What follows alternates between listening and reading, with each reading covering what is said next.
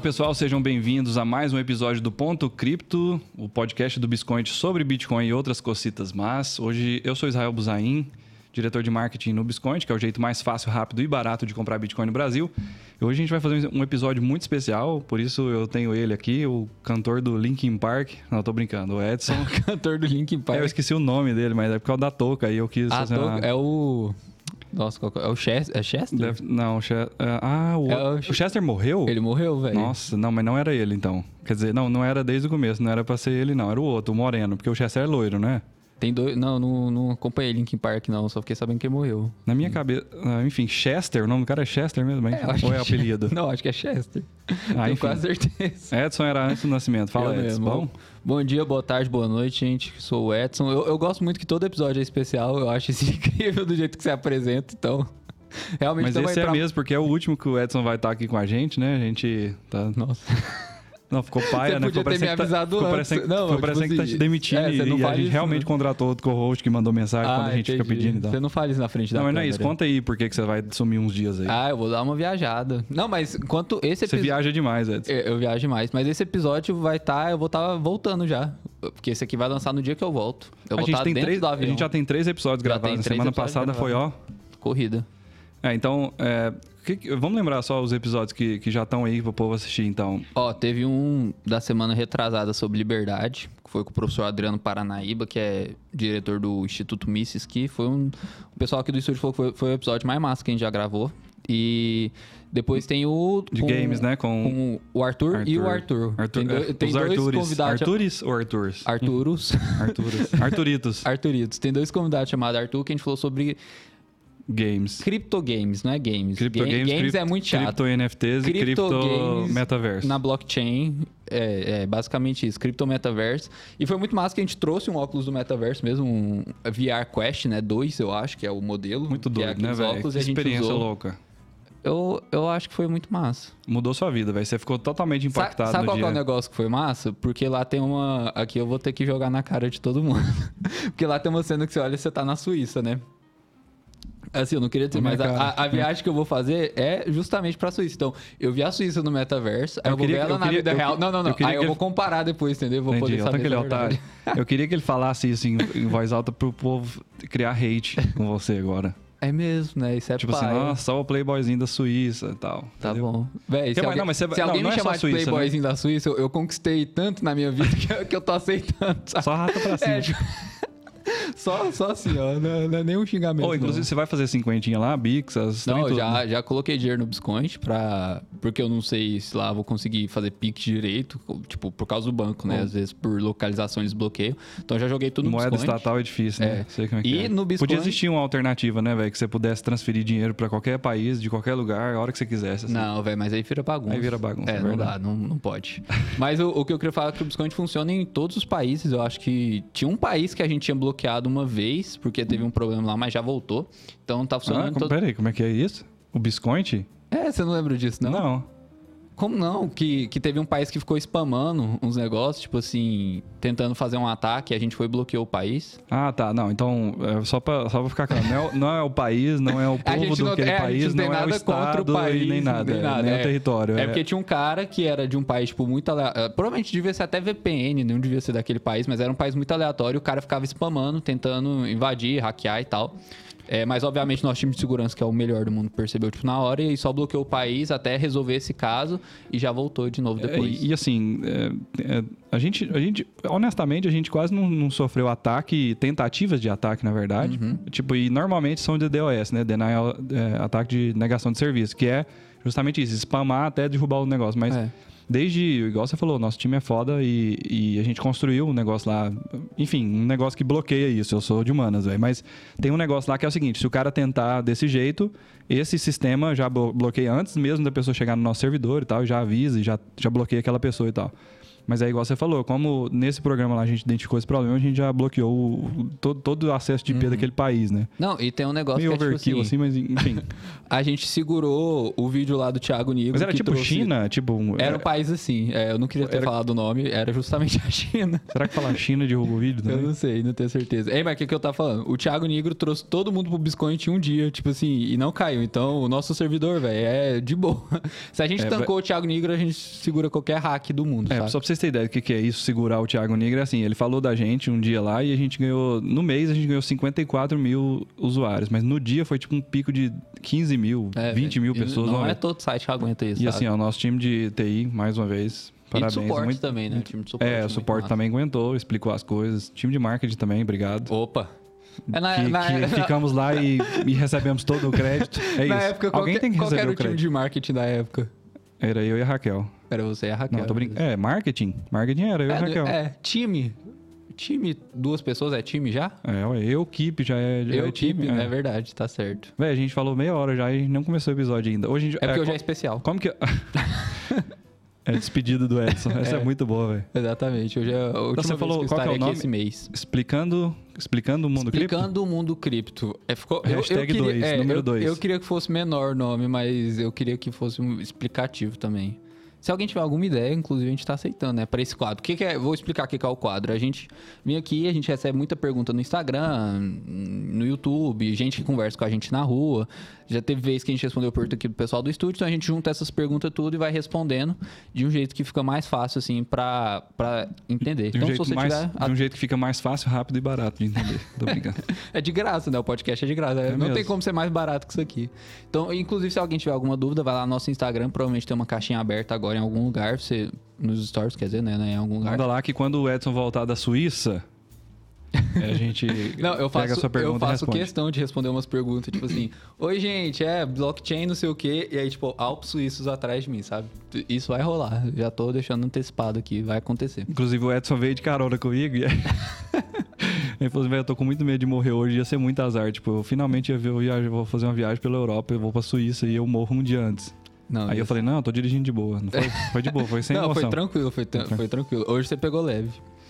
Ai, ai. Mas tá bom, vamos começar então? Ou Então você vai, quer eu- enrolar eu- mais? Não, eu, eu tô de boa. Eu, tá nem, eu nem. Eu sei mais ou menos. Eu falei pra você, eu treinei várias respostas aqui pra gente responder algumas coisas que são os É. assuntos meio commodity, assim. É tudo sempre a mesma pergunta, mas é importante a gente reforçar isso, porque toda vez que eu vou ler uma pergunta e respondo ela, falando em voz Uhum. alta ou na minha cabeça, ou estudando mesmo, eu, eu descubro alguma coisa nova, eu aprendo um jeito novo de falar e tentar falar mais fácil também, né? Não, eu gosto de responder sempre a mesma pergunta. Tipo, toda vez que alguém pergunta o que é Bitcoin, é porque a pessoa tem um mínimo interesse de conhecer, e isso já mostra que tá crescendo, né? Então, tipo, quanto mais vezes eu respondo a mesma pergunta, mais eu percebo que o povo tá crescendo a base, tá querendo conhecer e tal, investir. Então, é muito interessante. É um processo de iniciação, assim, Uhum. né? Não, e o Biscoint foi feito pra isso, né? Pra que as pessoas iniciantes tivessem um jeito fácil de comprar. Então é importante a gente ter isso. E todo dia chega, chega Biscointer novo, né? Uhum. É, e não, não adianta você ter um jeito fácil de comprar se a pessoa não sabe pra que, que serve, né? Tipo assim, ah, é muito, Muito fácil massa. comprar Bitcoin, mas tipo, e aí, beleza? O que, que é Bitcoin em primeiro lugar? Por que, né? que eu tenho que comprar Exatamente. isso, né? Então a gente tá aqui pra te ajudar. Então é isso. é, é, a gente começa por onde? Ah, tá. Uma das coisas que a gente falou que ia fazer hoje, ao invés de. A gente tem algumas perguntas mesmo que a gente vai responder, mas antes a gente vai definir alguns termos, não é isso? Exatamente. Eu queria olhar uma coisa aqui também que a gente pode começar falando, que é da queda do Bitcoin. Eu sei que quer falar sobre isso mais tarde. Porque a gente vai ter que falar sobre isso. Olha, subiu um pouquinho já hoje. Que agora... Hoje tá caindo 1%, mas subiu um pouquinho desde. É porque, É porque, amanheceu é- 32 e já tá 33. Tipo isso. mil dólares. É foda. Aí é Caiu foda. pra 32? Caiu hoje. Nossa, eu não vi não, tava dormindo. Nossa, velho, tem coragem. Mas tá bom.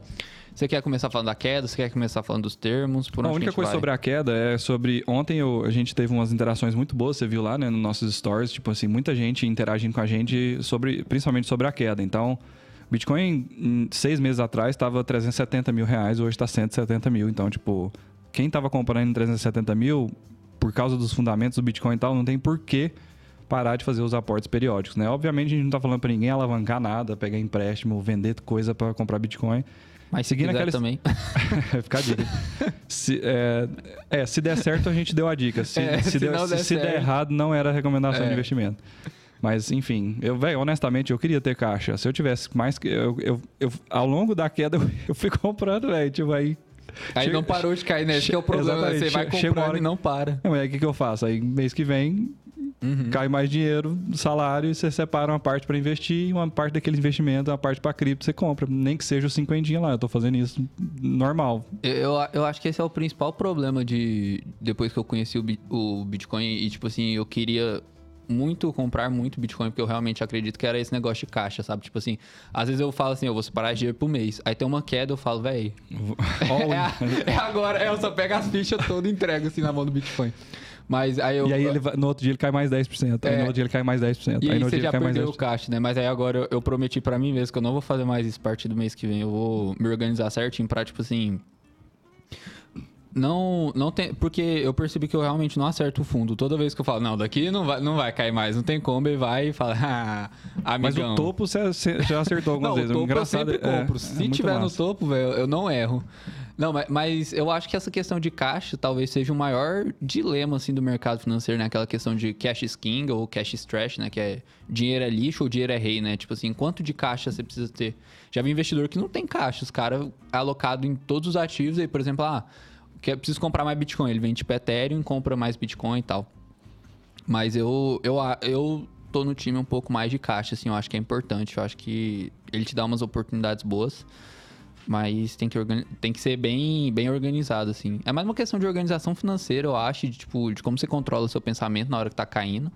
Porque você tem dois extremos, né? O cara que vê caindo e fala, agora ferrou tudo, vou ter que vender, e aí ele acaba pegando prejuízo. Ou os psicopatas, que nem a gente, fala, velho, ou eu vendo minha casa Caiu, hoje... é, caiu 2%, velho. Não dava pra não pra Tá perder. é, é. tá...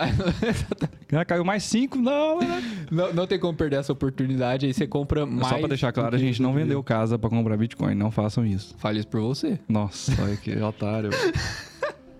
Enfim. Não, tô brincando. Mas dá vontade, velho, assim. Não, ó, Dá vontade. uma- uma- ontem eu respondi uma caixinha e eu queria falar essa mesma coisa aqui. Então, uma pessoa chegou e falou assim: Israel, eu tenho 10 mil reais, como que eu deveria investir isso? Né? Eu falei: Ó, se- comigo, se eu tivesse 10 mil reais em caixa hoje, o que, que eu faria? Um, um cara me falou isso ontem. Eu falei: eu compraria 3 mil hoje e depois é, mil reais durante, por semana durante 7 semanas, né? Pra completar os 10 mil. E o foda é que se ele tivesse, se ele, se ele fez isso ontem, ele já perdeu 5% né, de, de ontem pra hoje. É foda. Mas o, o ponto é, volatilidade é vida. No caso do Bitcoin, é, você está pensando em um horizonte de longo prazo. A gente está falando de 4 anos, 5 anos. Então, vai E- acumulando Bitcoin, acumulando Satoshi na sua carteira. E eu ainda acho que eu tava até. Eu fiz até um post lá no Bitcoin, tipo assim, falando, ah, o que, que é longo prazo, né? Que a gente sempre fala, mas, tipo assim, é, é muito pra cada um, né? Tipo assim. Duas semanas. No, no Bitcoin é duas semanas. não, no Bitcoin, tipo, um mês já, já mudou completamente o cenário, né? Mas eu falo assim, o que, que é longo prazo pro Israel, o que, que é longo prazo pra mim ou pra outra pessoa, né? Assim, tipo, quatro anos, você virar, tipo, pro Warren Buffett e falar assim, velho, quatro anos é longo prazo, ele cospe na sua cara, É, ele falar, cospe não. a coca dele na sua cara, sabe? Fala assim, seu idiota. Joga o o. McDonald's dele, né? essa, imagem dele é ruim, né? A gente tem bem específico, né? Mas, tipo assim, eu mas, acho foi- que... Mas, inclusive, foi por isso que eu como McDonald's tô quase todo dia, velho. Porque o Warren Buffett come, ele, tem, ele é o Ah, homem mais rico do mundo, um dos homens mais ricos do mundo. E é, tem oit- 80 e 90 anos, 91.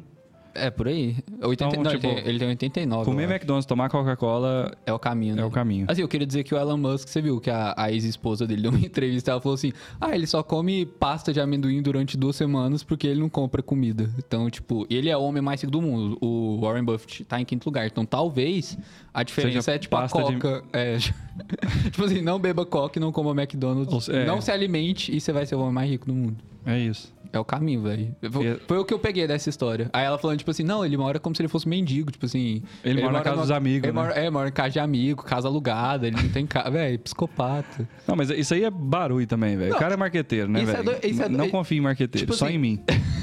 Tem um nível que talvez a pessoa seja, tipo, diferente.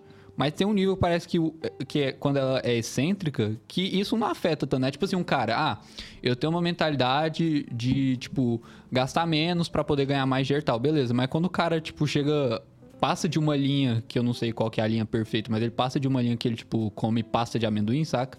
E já não faz bem, né? Tipo assim, mesmo que ele seja o homem mais rico do mundo, né? Sei lá.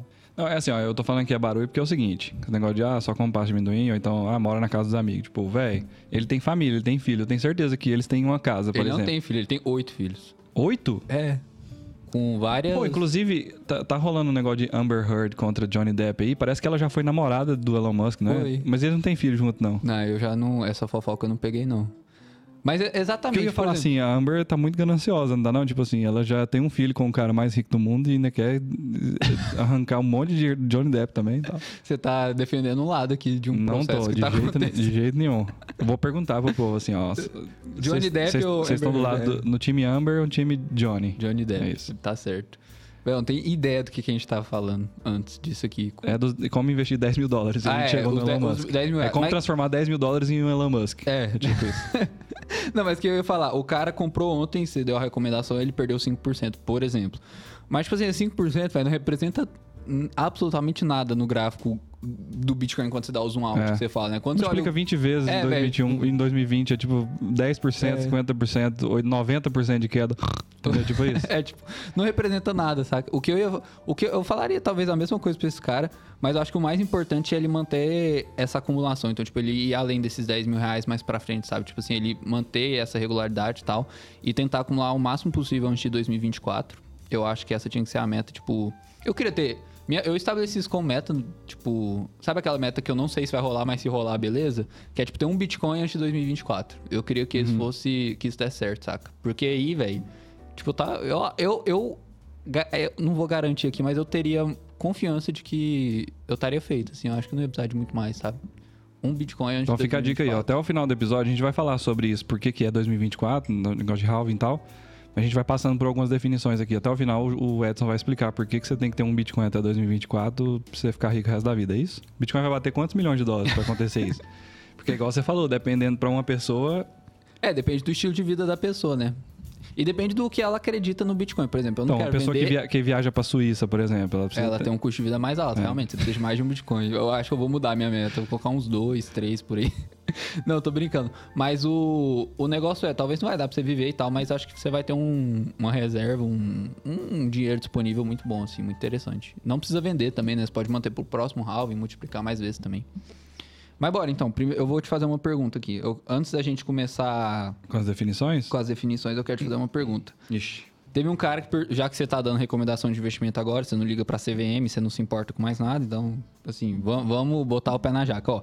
Recomenda vender tudo de Ethereum e passar tudo pra Bitcoin? O cara fez essa pergunta. Eu tentei ver o contexto da caixinha dele, que ele mandou outra. Pelo que eu entendi, ele confia mais no Bitcoin, algumas sim, tava alocado em Ethereum, e ele viu essa queda, ele quer vender tudo de Ethereum e comprar Bitcoin. Sim. Cara, tô Eu- brincando. Eu, eu Nossa, esperava essa foi uma muito boa. Não, melhor e tal, mas beleza, Não, tô continua. brincando. Essa, eu vi essa pergunta ontem. Tipo assim, é, a gente tem, um- a gente fala muito sobre a estratégia de método 80-20, assim, né? Tipo, se vo- eu se eu estiver começando a investir em criptomoeda, eu vou comprar, vou alocar Bitcoin até eu ter uma quantidade confortável, assim. Eu não sei quanto que é isso, igual você falou, depende muito da pessoa e tal. Uhum. Mas é, se a pessoa achar. E ah, uma coisa que é importante a gente saber, né? O Bitcoin e Ethereum são duas coisas separadas, diferentes, elas não concorrem entre si. O Bitcoin está buscando, está competindo com o mercado que é de reserva de valor, dólar e ouro hoje em dia, é, como status de moeda de reserva de valor de longo prazo. E o Ethereum está brigando, esse movimento DeFi todo que derivou do Ethereum é, é sobre computação em blockchain, então descentralizada. É, ela está competindo pelo mercado que é do sistema financeiro mesmo, né? dos bancos das instituições financeiras, das fintechs e tal. Então, é, e depois, obviamente, games, entretenimento, através de NFTs, assim, tem um, todo um mercado sendo construído nisso. Então, são duas coisas separadas, por isso que eu acho que faz sentido a pessoa ter as duas coisas. Eu acho, é, é, e a gente já conversou sobre isso, gente, eu- é, tem vários erros que a gente comete por causa de ser radical demais. Então, tipo, ah, vender todos os Ethereum e comprar Bitcoin? Não sei se, se é o melhor vender 100% e tal. Mas enfim, é, se, eu, se eu ver o Bitcoin do preço que está hoje e eu tivesse a oportunidade de fazer caixa com outra coisa é, e alocar em Bitcoin, provavelmente eu faria isso. Mas o que, que é o problema? O Ethereum também caiu tanto quanto o Bitcoin, então você, você teria que realizar um prejuízo no Ethereum e tal. E tem um dado interessante que é o Ethereum em 2020, né, no ano de pandemia, é, o Bitcoin multiplicou 10 vezes, alguma coisa assim, num período dentro do, do ano 2020, de 2020 para 2021, e o, o Ethereum subiu 15 ou 20 vezes, alguma coisa assim. É um negócio assim de. é, enfim, o Ethereum subiu mais do que o Bitcoin, então não dá para você saber é, o que, que vai valorizar mais e tal, né? Mas uma coisa que é importante é, deixar claro é que, assim, a minha estratégia de investimento, pelo menos, é assim: depois que eu entendi o Bitcoin, velho, eu quero acumular satoshis para o longo prazo para usar Bitcoin no futuro. Eu tô guardando Bitcoin para os meus filhos. Já falei isso para você, né? Eu compro Bitcoin para o meu sobrenome, não para o meu primeiro nome. Então, eu quero que a minha família tenha a estrutura no futuro de usar Bitcoin no dia a dia. Eu não estou comprando Bitcoin para daqui dois anos realizar lucro disso. Obviamente, não, não seria nada mal, é, como você falou, ah, eu acumulei um Bitcoin é, ao longo de três anos e agora o Bitcoin vale um milhão de dólares, vou comprar um Jaguar para mim. Tipo, acho que é de boa o cara realizar esse tipo de coisa. Ah, não tem casa, o cara realiza e compra um apartamento, saca? Tipo, Uhum. véi, você foi acumulando, sei lá, s- é, que- 300 reais por mês do- ao longo de três anos e agora o trem vale 300 mil reais. Tipo, velho, compra a porra do seu apartamento. Oh, tô xingando de novo. Mas enfim, eu já falei isso em outros stories lá no Bitcoin também, saca? Acho que não tem nada contra o cara realizar lucro em, em moeda fiduciária e comprar moeda estatal e comprar é, coisas no mundo real usando, convertendo o Bitcoin, né? Mas, enfim, é, pensando nessa estratégia de longo prazo de usar Bitcoin no- no futuro, acho que tem que acumular mesmo. E Ethereum, eu acho que é uma aposta convexa, é, especialmente no preço que está hoje. A gente nunca vai saber isso, né? Mas o Ethereum também tem uma proposta boa, como a gente falou, então acho que não precisa do cara ser radical a ponto de fazer 100%. Talvez ele aloca o, ca- o capital normal dele é, fazendo aportes mesmo. A gente não sabe, igual a gente falou. Eu falei para os caras, ah, o Bitcoin está 50% de queda, ou seja, está 50% mais barato do que estava na alta histórica. Seria bom comprar ontem? Sim, mas hoje já caiu 5%, entendeu? Então, por que não continuar fazendo os aportes periódicos normalmente mesmo? Algumas horas você vai comprar topo, algumas horas você vai comprar fundo, né? No final você vai fazer um preço médio bom. É, eu acho que a importância do caixa, voltando nesse assunto, é tipo isso, por exemplo, eu tô. Ele percebeu que a posição dele em Ethereum tá. Ele tá mais exposto em Ethereum do que ele queria. Ele pode usar o caixa para comprar Bitcoin, Hum. corrigir essa posição, né? Rebalancear a carteira dele sem ter que mexer nos ativos, né?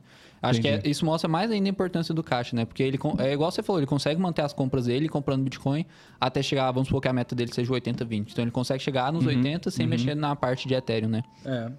É, então, acho que radicalismo é, É. muito ruim. Igual, por exemplo, ah, eu acredito demais que o Bitcoin vai. é, 32 mil é o fundo agora, vai voltar a subir. Aí eu vou alavancar 125 vezes. Véi, calma, velho. Tipo, e eu tô falando isso pra mim mesmo. No começo lá era desse jeito. É, tipo, Aham. se eu acreditava que o Bitcoin ia subir, eu alavancava toda vez. E se eu acreditava que ele ia cair, eu shortava. Tipo, velho, por que que você simplesmente não aloca seu capital normal? Ou então fala só, eu só vou segurar o caixa, eu vou esperar um pouco. Uhum. A gente falou isso, né? Tem uma frase muito famosa que é, eu acho que.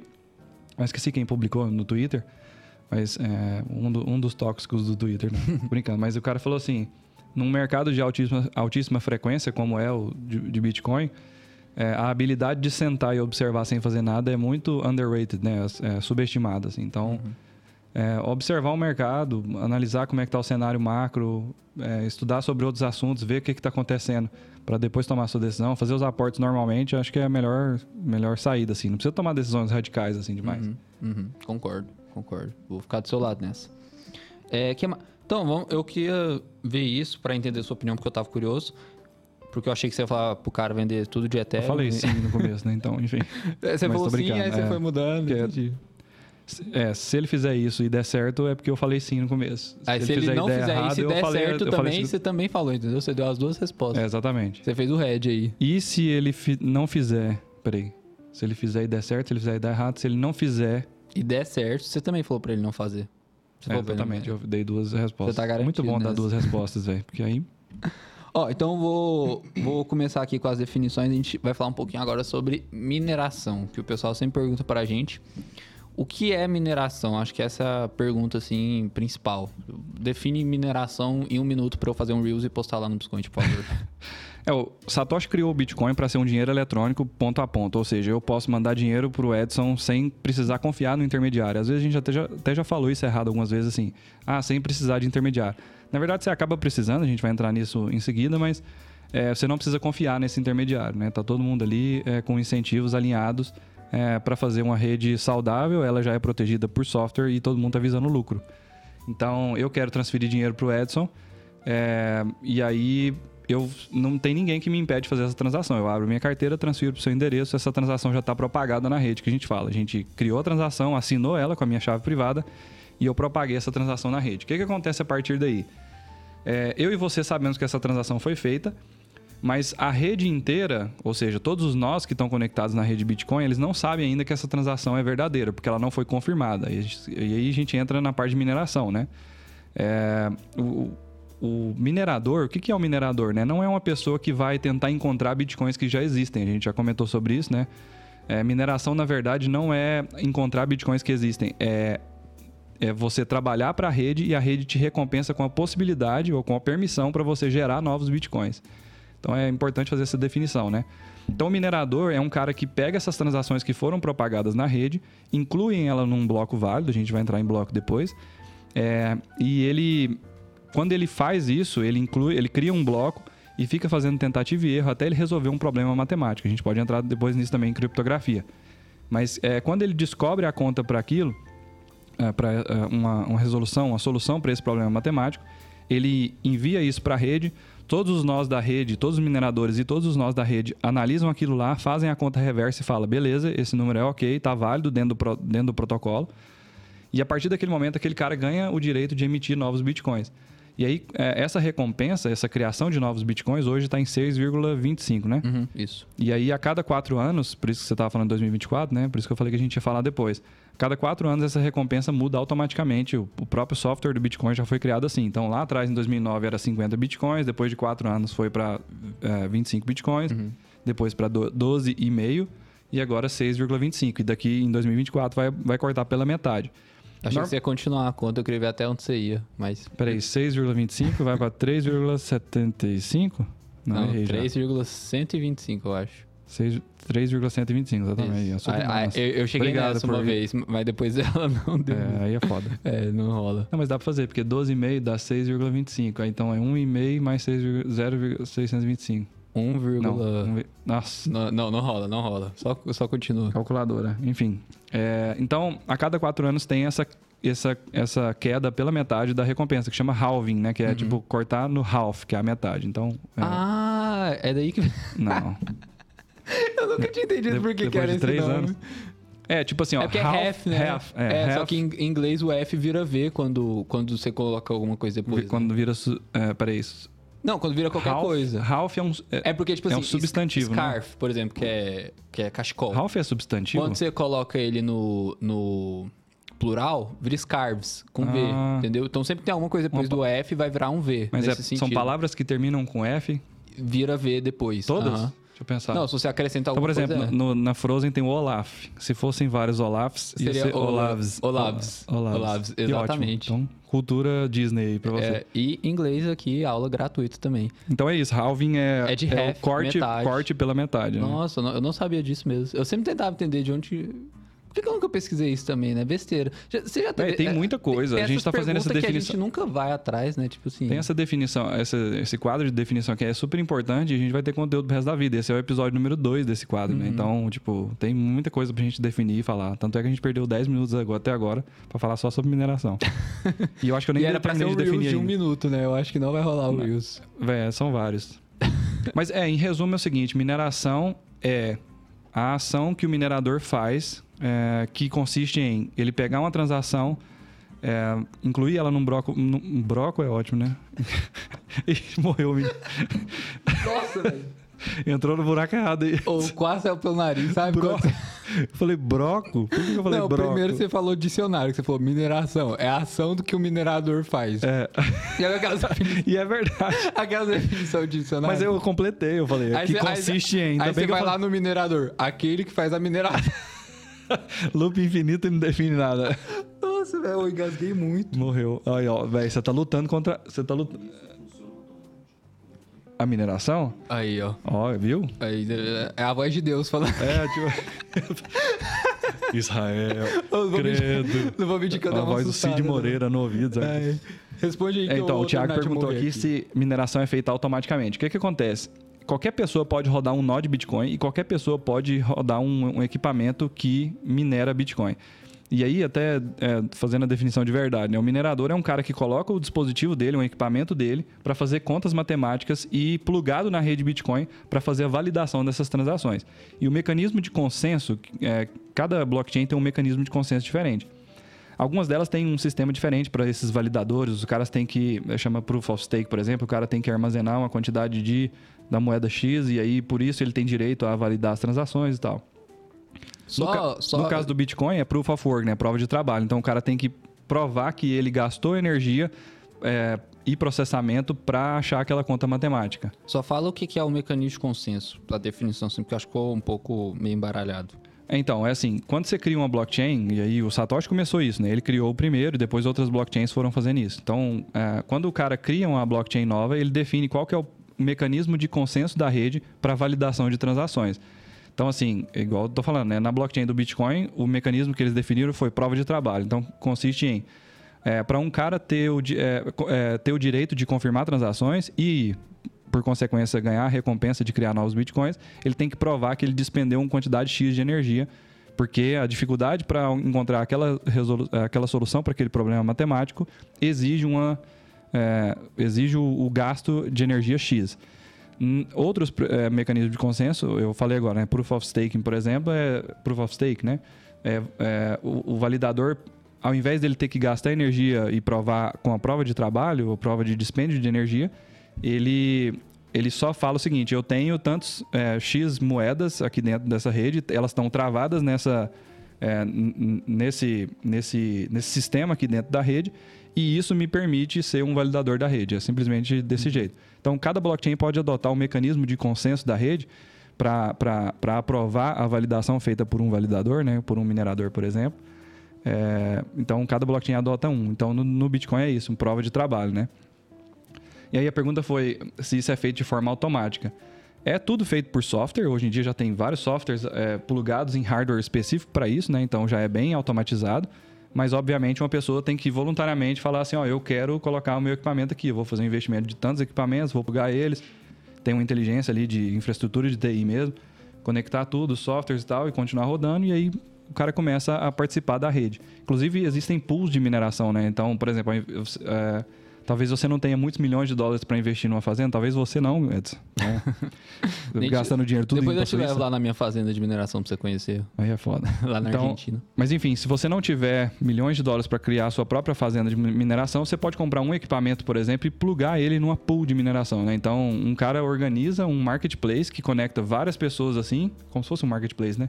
Ele conecta um, lugar, um, um monte de, de máquinas e, e concentra toda essa energia, esse poder de processamento num nó só.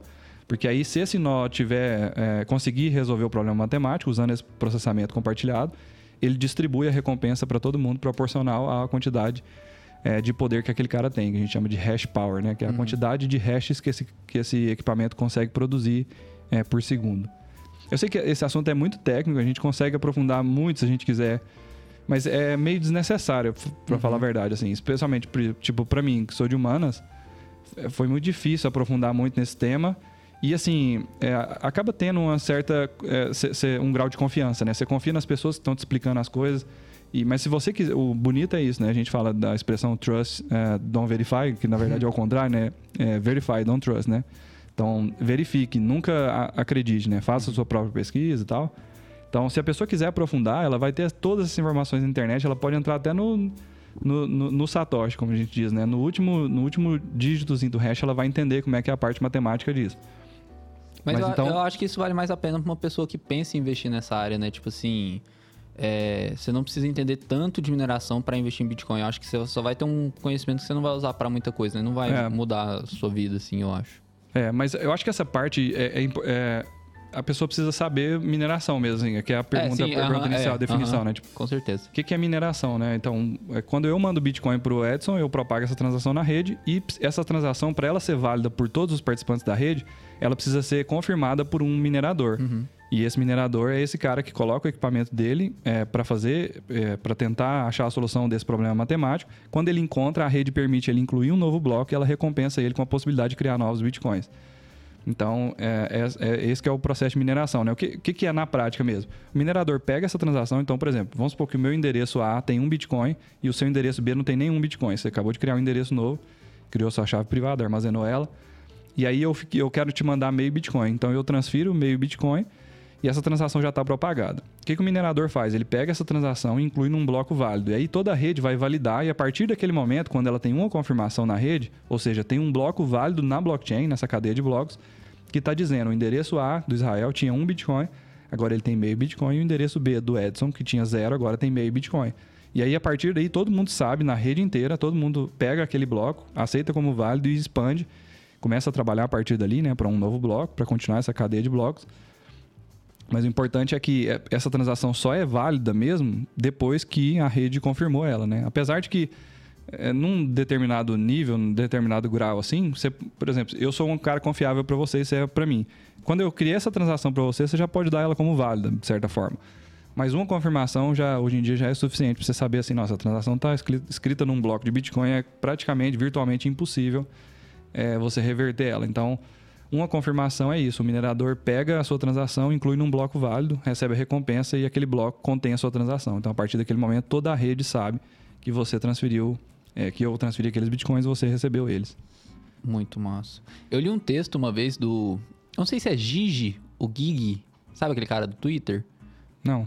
Não conhece? Acho que é Gigi. Só que eu não posso estar falando errado o nome dele, porque acho que ele é de outro país. Ele... De outro país, viu? Broco, país. Depois de Broco, o país tá muito de boa. É... E ele é... ele é mais filosófico, assim, tal, mas ele... Eu não vou entrar muito assim, mas ele falava que Bitcoin é discurso e matemática, né? E por que, que o Bitcoin não pode ser banido? Porque você não consegue banir o discurso, você não consegue banir pensamento. Então eu posso decorar minhas chaves privadas na minha cabeça, não consegue banir isso. Doido. E você consegue resolver, fazer uma transação de Bitcoin igual o Israel falou. Por que, que a gente usa computador? Porque é muito mais fácil, mais prático, mais barato, mais simples. Mas a gente pode fazer uma transação de Bitcoin utilizando nossa mão. Você faz a conta, você consegue chegar nesse resultado. É matemática, né? É, qualquer pessoa que consegue utilizar matemática bem, ao contrário de nós dois, conseguiria fazer isso, né? Sim, não facilmente, demoraria muito, bastante. É, então, e mesmo assim, que não vale a pena. E mesmo assim você precisa de um computador porque você precisa. É porque, como não, o Bitcoin você não precisa é de um computador, você precisa espalhar informação. Esse é o negócio. Tipo assim, eu preciso que toda a rede saiba. A gente usa a internet, porque é o jeito mais fácil hoje. Mas pode ser que daqui a uns anos tenha um jeito mais fácil de se comunicar do que a internet. Entendi. E aí eu propago na rede. Aí foi filosófico Entendeu? mesmo. É por isso que é discurso, entendeu? Você precisa propagar uma informação em matemática. Então não tem como eu, eu banir o discurso do mundo, não tem como eu banir a matemática. Entendi o que você está falando. Assim, ó, Entendeu? num cenário que não existisse é, informática, tecnologia Uhum. e internet, você poderia ainda ter um nível de. Porque é criptografia, né? Exatamente. Entendi. O computador ajuda a ser mais rápido as coisas. Exatamente. E conforme você foi falando e dando a, a descrição de mineração, eu fui lembrando o texto. E aí você falava, ah, não sei o que, eu, nossa, isso é matemática, isso é discurso, isso é matemática, isso é discurso. E não foge disso, então, realmente. Aí eu, e aí eu fiquei lembrando, aí veio o Michael Saylor falando, Bitcoin é energia. Aí pro- Hum. prova de trabalho, energia. Eu fiquei pensando, tá, eu dei uma filosofada aqui. Mas eu. É muito louco. Não, e, e é verdade mesmo, assim, ó. é, Criptografia, na verdade, é assim. é, é, Isso, criptografia não foi inventada nas criptomoedas, né? As criptomoedas roubaram esse nome, mas criptografia é assim: você pega uma mensagem, encripta ela, baseado em algum, em algum código, e a outra pessoa tem a chave para desencriptar ela e receber essa mensagem. né? Ou não, né? E esse é o objetivo. Se a pessoa não tiver a chave, Exatamente. ela não consegue É. resolver o problema. Só que no Bitcoin é, é um pouquinho mais complexo porque você tem várias chaves públicas e privadas e a outra pessoa não pode ter sua chave privada, senão ela poderia movimentar aqueles Bitcoins. É, é, Mas- uma, é uma criptografia nível, tipo, militar, né? Mais avançada que a gente fala. Mas É. a base continua É. sendo criptografia essa. É. Você tem um segredo que esse segredo resolve dois problemas, né? Então, só quem tem acesso ao segredo, que é a chave privada, que é as 12 palavras, né? Que a gente sempre fala. Por isso que a gente fala, né?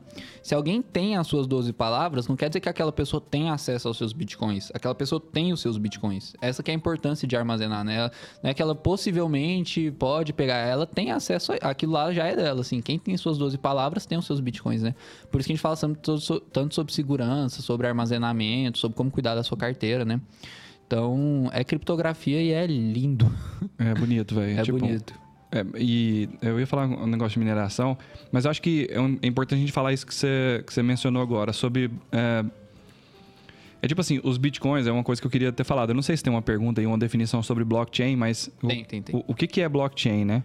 Blockchain é essa cadeia de blocos, é um livro, né? Onde tem assim, o endereço da pessoa, é, como se fosse agência e conta. E lá dentro desse endereço, qual que é o saldo que tem? Qual que é o, o extrato, né? Quanto tinha de saldo, quais foram as operações que foram feitas e, e, e qual que é o saldo atual. Então, é, na blockchain, na cadeia de blocos lá, tem lá 700 mil blocos, alguma coisa assim. Então, desde 2009, vem vindo um bloco atrás do outro, completando essa cadeia de blocos, né? E o que é interessante é o seguinte, os bitcoins nunca estão na sua carteira mesmo. Acho que tem uma pergunta aí sobre definição de carteira também, né? O que, que é a wallet que a gente fala, ou a carteira, né? E aí, uma definição que eu aprendi com o nosso CTO, o Thiago, né? Ele falou, não deveria chamar carteira, deveria chamar chaveiro, porque você só tem acesso às chaves ali dentro, né? Os bitcoins não ficam armazenados ali. E aí, aprofundando um pouco mais, eu fui descobrir, na verdade, que os bitcoins nunca saem da blockchain, eles sempre estão lá, né? Você só consegue movimentar eles lá dentro mesmo, só alocando eles em endereços diferentes. E, obviamente, o endereço, que é a chave pública, ele é acessível para qualquer pessoa, você pode mandar Bitcoin para lá para qualquer hora que você quiser, mas somente a pessoa que tem a chave privada daquela chave pública consegue enviar daquele endereço para outro endereço. Então é interessante essa definição, porque às vezes a gente, a gente fala e a gente usa essa nomenclatura para ficar mais fácil a analogia de entender e tal, de manter seus bitcoins na sua própria carteira. Mas o que você mantém mesmo é no endereço que você controla com a sua chave privada, né? E as, as carteiras, as wallets, na verdade, são chaveiros onde você armazena as chaves, né? É, eu, eu falava que as carteiras são, são janelas para você visualizar a blockchain, né? Porque ela nada mais é do que um software que facilita você armazenar e utilizar esses Mesmo. endereços, né? Então, tipo. Você, analisa, você vê a chave pública lá é, dentro. exatamente, você consegue fazer de um jeito mais fácil do que se você fosse mesmo lá na blockchain e tal, encontrar a sua chave pública e entender como que movimenta ela, né? Então, a carteira é um software facilitador para. Então, por isso que eu sempre falo, é, o pessoal pergunta ah, qual carteira que eu uso e tal. Assim, usa uma não custodial, não sei se a gente vai entrar nesse assunto, ou de custódia própria, né? Mas sempre procurar que seja mais fácil de utilizar, assim, uhum. assim, mais confiável, né? Que outras pessoas recomendem, que você já tenha ouvido falar, mas que seja mais fácil, porque é, basicamente a, a função de uma carteira é, é, transformar a usabilidade do Bitcoin numa, numa coisa fácil do dia a dia, né? Então, quanto mais fácil for, mais o pessoal vai utilizando e tudo mais. É muito doido. E, e, uma analogia que eu já fiz uma vez também, eu não sei se eu cheguei a comentar com você, mas é assim, ó. É, o, a blockchain, você pode. Ela é similar ao seguinte: é, você já viu em alguns filmes que você entra no banco e aí você vai andando até uma salinha lá no fundo junto com o gerente, aí ele abre uma grade e aí lá dentro tem várias caixas, tipo como se fossem caixas postais. Filme? Isso, você acha que eu guardo meus bitcoins onde? Enfim, mas você sabe o que eu tô falando, né? Tipo, abre, um, abre uhum. um caixa forte assim, normalmente é uma porta uhum. redondona grande. E aí parece umas caixas postal, tipo assim. Exatamente. Né? Aí uhum. cada caixa tem uma chave lá que às vezes a pessoa tem uma chave, e o cara lá, um do... agente uhum. secreto achou essa chave, ele chega e o gerente entra junto, eles abrem junto e lá dentro tem alguma coisa. E é mais ou menos assim, acho que é uma analogia legal de fazer, que a blockchain está lá, e aí você chega e você só dá a ordem para, ó, tira daquela caixa postal e põe na outra. Então, para depositar, você não precisa abrir a caixa postal, né? Entendeu?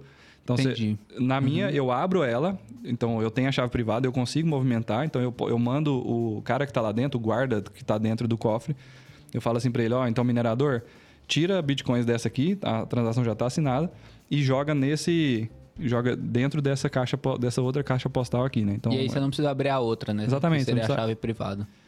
É, você, você não precisa da chave privada, só precisa da pública para saber em qual caixa postal que você vai depositar aquele dinheiro, né? Então, é uma analogia massa, assim. Nossa, eu gostei disso, hein? É, dá pra criar uns negócios massa. Pô, eu criei um jogo também na minha cabeça, ainda não tá pronto, mas... Quer dizer, oh, tá pronto é na minha ideia, cabeça. É a ideia bilionária? É, essa é. Então não conta. Não, eu só vou falar o que é, mas não ah, falar entendi, como. Entendi. Que é assim, é um joguinho de tabuleiro mostrando como é que funciona Bitcoin.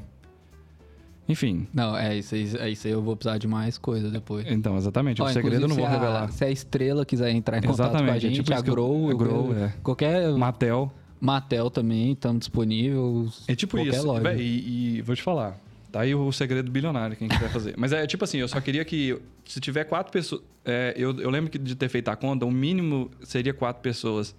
Porque teria que ser duas pessoas para transferir, uma pessoa para minerar e uma pessoa só para ser o nó? Ou nem precisa? Acho que é só duas pessoas e um tipo minerador. Um banco imobiliário, só que. Porque o banco imobiliário antes era com dinheirinho, eles fizeram banco imobiliário de cartão de crédito e agora tem que ter o de Bitcoin. Tipo assim, é o caminho natural das coisas. Véio. Seria massa, né? Não, eles estão demorando muito já. Só que banco imobiliário é muito boomer, porque. E, tipo, velho, eu sou fãzão de banco imobiliário. Eu sou meio boomer, né? Não, pode mudar. Ao invés de ser, tipo assim, você comprar uma rua do Brasil, você compra, tipo assim, um trem no Silicon Valley, por exemplo. Aí já vira menos boomer, não?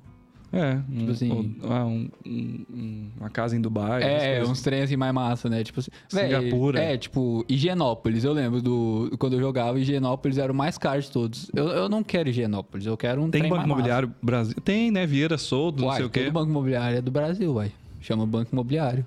Que é Brasil. O lá de fora é o Monopoly. Então, mas como é que é no Monopoly? Tem tipo Times Square, alguma coisa Eu assim? nunca joguei o Monopoly, ele era outro. Não era, Vamos não comprar, vamos fase. comprar esse trem pra ver como é que é. Bora. Não, só entrar no YouTube e ver de graça, né? Muito mais barato. Mas eu acho que o Monopoly, pelo que eu sei, ele não é brasileiro, ele assim, é lá de fora, né? É, então, E- mas ele tem as. Então, mas é tipo um. Será que é, banco, é mais imobiliário? Porque no Banco Imobiliário Brasileiro, igual você falou, assim, tem, tem as ruas das cidades e tal, então é mais baseado em imóveis mesmo. Mas no Monopoly eu não tenho certeza se é. Por que chama banco imobiliário? Não sei, acho que é porque aqui só. Como a gente é meio atrasado, não, é industrial- não era tão. Naquela época não era tão industrializado, quer dizer, continua Uhum. a mesma coisa. Comparando com os Estados Unidos, por exemplo, né? Eu acho que eles traduziram pra cá pro maior número de investimentos que tinha aqui. que era tipo assim, ah, que que, é- quem, sabe, quem compra Que o terra não erra, é, essas entendi, coisas. é. Porque Monopoly é Monopoly. investimento seguro é imóveis. Monopoly faz muito mais sentido agora que eu parei pra pensar, que é monopólio, né? Porque o objetivo do jogo é você monopolizar tudo, você comprar todos os territórios e montar a casa em tudo, né? Agora o banco imobiliário não faz o menor sentido. Né? E, e engraçado, hein? Isso foi espalhado pelo Brasil inteiro, pelo mundo inteiro, como se a economia fosse um jogo de soma zero. E que não é. Olha que mentira, eu vou criar um jogo de liber- liberalismo. Esse vai se focar no liberalismo. Esse aí é bilionário. Então são dois jogos, o do Bitcoin e o, e o do liberal. Não, entendi. pode ser as duas coisas juntas, porque Ah, você vai pra, juntar. pra um mundo liberal você precisa de uma moeda liberal. Caralho. Essa vai virar Reels.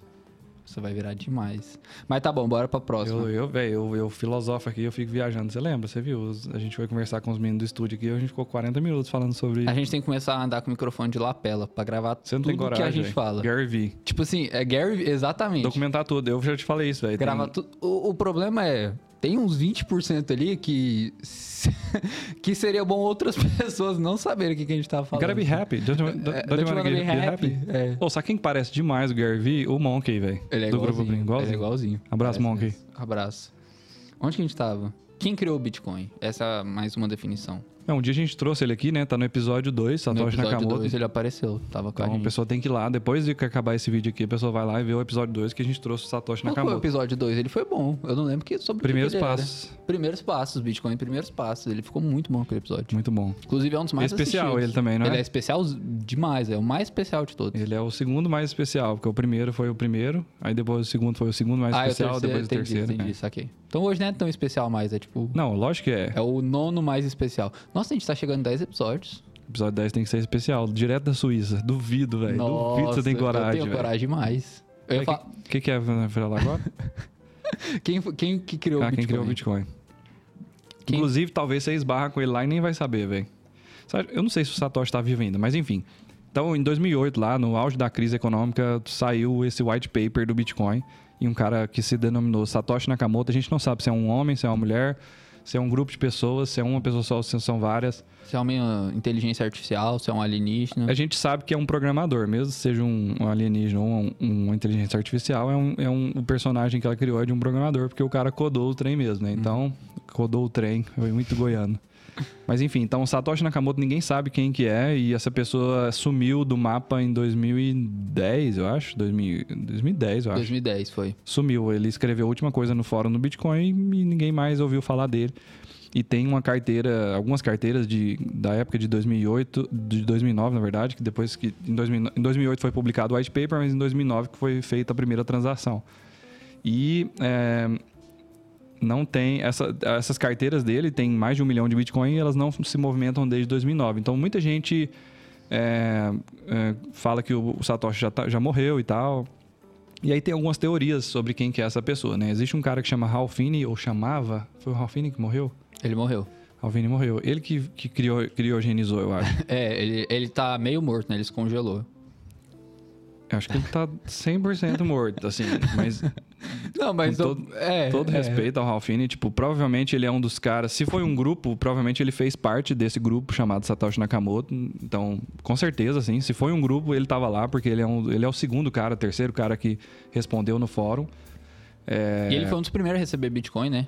Que foi uma transação teste que o Satoshi ia fazer e mandou foi pra uma carteira dele, né? É, se brincar foi ele mesmo. Assim, Só que aí depois assim, ele falou, ah, eu dei uma ignorada, fiquei um tempo fora, Aham. aí depois eu voltei e tal. Tem É. um, pra quem gostar, tem um texto dele que chama Bitcoin and Me, colocar Bitcoin em mim no Google deve aparecer muito massa, assim. Porque a história de vida dele é muito triste, né? No final ele teve. Esclerose, alguma coisa Acho assim? que a né? Um doença problema. do Stephen Hawking. É ela, né, que fala esclerose lateral Amiotrófica, amiotrófica, é. né? Então ele acabou morrendo muito novo, assim, com várias deficiências e tal. E ele escreve esse texto já sem falar e sem escrever. Então era meio Stephen Hawking mesmo, pensamento e tal, escrevendo texto é muito massa, assim, vale a pena. O do Stephen Hawking é no pensamento? Não é, tipo, na garganta e isso traduz em voz? Tipo, antes de sair, não é não? Eu- Não, eu não, não sei. Não, peraí, é muito Não. Black Mirror isso que você tá falando. tipo, o pensamento da pessoa traduzir em, em- em palavra. Mas é pela garganta? Não, eu não faço a menor ideia, porque, tipo assim, saiu isso. É, mas normal. pode ser pela já garganta viu que também. Tudo que é curiosidade, a gente não faz ideia do que seja, a Pois gente é, só é uns trem muito massa, né? Eu vi o filme do Stephen Hawking, eu acho, eu, tipo, baseado nesse conhecimento que eu tenho. Eu não lembro dele ter um microfone na garganta, porque senão ele tem um trem aqui, né, pra captar. Não, mas ele digitava. Tinha um teclado lá e ele digitava. Não, mas depois ele não conseguia nem mexer a mão mais no final. Só pra usar a cadeira assim, ó. Aí eu, parece que eu tenho a impressão de que eu vi alguma coisa que o olho já mirava na- nas telas e, e continu- conseguia. Tipo, ele ó, olhava para uma letra e, e Não, mas aí especificava, tinha, mas é aí muito tinha que ser muito rápido, velho. É porque, tipo, ele, fala, ele falava rápido. Já viu umas entrevistas com o Stephen Hawking de verdade? Tipo, o Cara, cara... assim, per- o Stephen Hawking de verdade foi muito pai. É porque antes eu tava falando do filme. Aí agora Ah, eu queria tá. deixar claro que é Ufa, o achei que Stephen Hawking que, que, que existiu mesmo. Então, tipo assim, o cara fazia uma pergunta e ele respondia na hora. Eu não acho que era um trem que demorava, não, assim, de ficar olhando pra tecla. Mas isso não vem ao caso. A gente assim, vai não- pesquisar sab É. pra saber disso. Depois a gente descobre. O foda é, é igual você tá falando, tipo, é um dos caras mais inteligentes, já passou pela Terra e, e, infelizmente teve o problema de saúde que impossibilitou ele de continuar o trabalho, e, enfim. E morreu muito cedo e tal, né? O Stephen Hawking morreu cedo também? Não, ele Já morreu mais... 70 anos, alguma coisa É, assim? ele ia morrer com 20 e foi morrer com 70, né? Doido. O filme é muito bom, quem não conhece chama Teoria de Tudo. Muito massa. É muito bom. É, O Ralphine também, eventualmente, vai ter filme sobre ele. É, mas ele, ele acabou morrendo cedo, não foi a mesma coisa do Stephen Hawking, né? Mas eu lembro dele falando, assim, que ele codando pro Bitcoin e tal. E aí nesse texto, se eu não me engano, ele fala: Ah, vou me aposentar aqui porque codar agora tá dando muito trabalho, não tô curtindo mais. Então, realmente não dá. Ele, ele afirma, né, que ele não é o Satoshi, que ele não sabe quem é e tal. Mas é o tipo de coisa que o Satoshi falaria, né? Assim. Mas eu não sei. Você. Você, você- quando você conheceu o Bitcoin, tipo assim, isso era uma pergunta que você se perguntava muito, tipo assim, quem é o Satoshi? Você se importava com isso? Porque eu. No, no vou- começo, sim, porque, Uhum. porque cê- a gente tem. É tipo assim, a- a- antes de você tomar a pílula laranja, velho, e todas as pílulas vermelhas que existem no mundo, né, que você vai descobrindo, peraí, não é, não é bem assim? Como assim? O Estado não é isso? Né? Ah, como assim? A anarquia não é o que. Não é a bagunça que a minha avó falava que eu fazia? É, enfim, é, alimentação saudável, mudança climática, todos esses assuntos polêmicos, como assim? Não é do jeito que eu fui ensinado? Toda vez que você vai tomando uma, uma pílula diferente dessa, você fica meio assim, né? E aí, tipo, é, sempre tem essa noção, a gente sempre tem essa noção assim, não, precisa ter uma entidade central para quem eu vou reclamar depois. Ou deve ter alguém que tá com controle desse trem aí. E, tipo assim, pra vocês terem, terem ideia do nível de descentralização do Bitcoin, o Satoshi, mesmo que ele esteja vivo hoje, mesmo controlando um milhão de Bitcoins, ele não tem nenhum poder sobre o, o protocolo mesmo mais. O que ele pode fazer é publicar um código e falar assim, ó, eu tô sugerindo umas mudanças aí. E aí a rede decide ou não adotar essas mudanças. Saca? Isso que é muito doido, velho.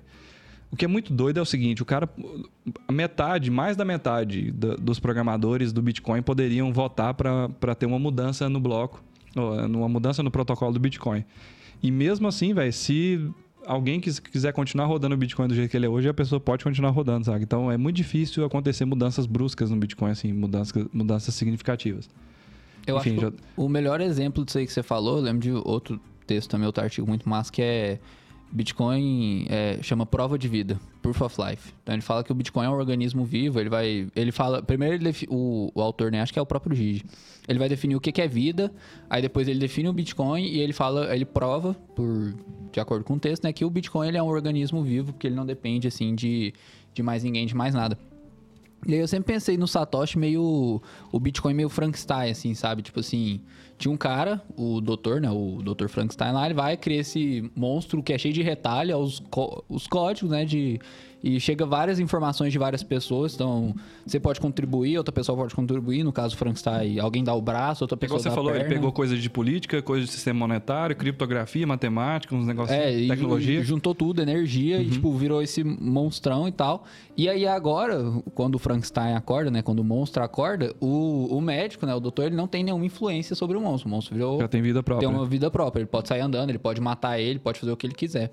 E, e eu acho que isso é muito bom. Tipo assim, isso é... eu- o, o Jonatas, tá, a gente tava conversando, teve um negócio lá no grupo, né? Mandaram uma notícia assim, ah, hoje faz 11 anos que o Satoshi sumiu.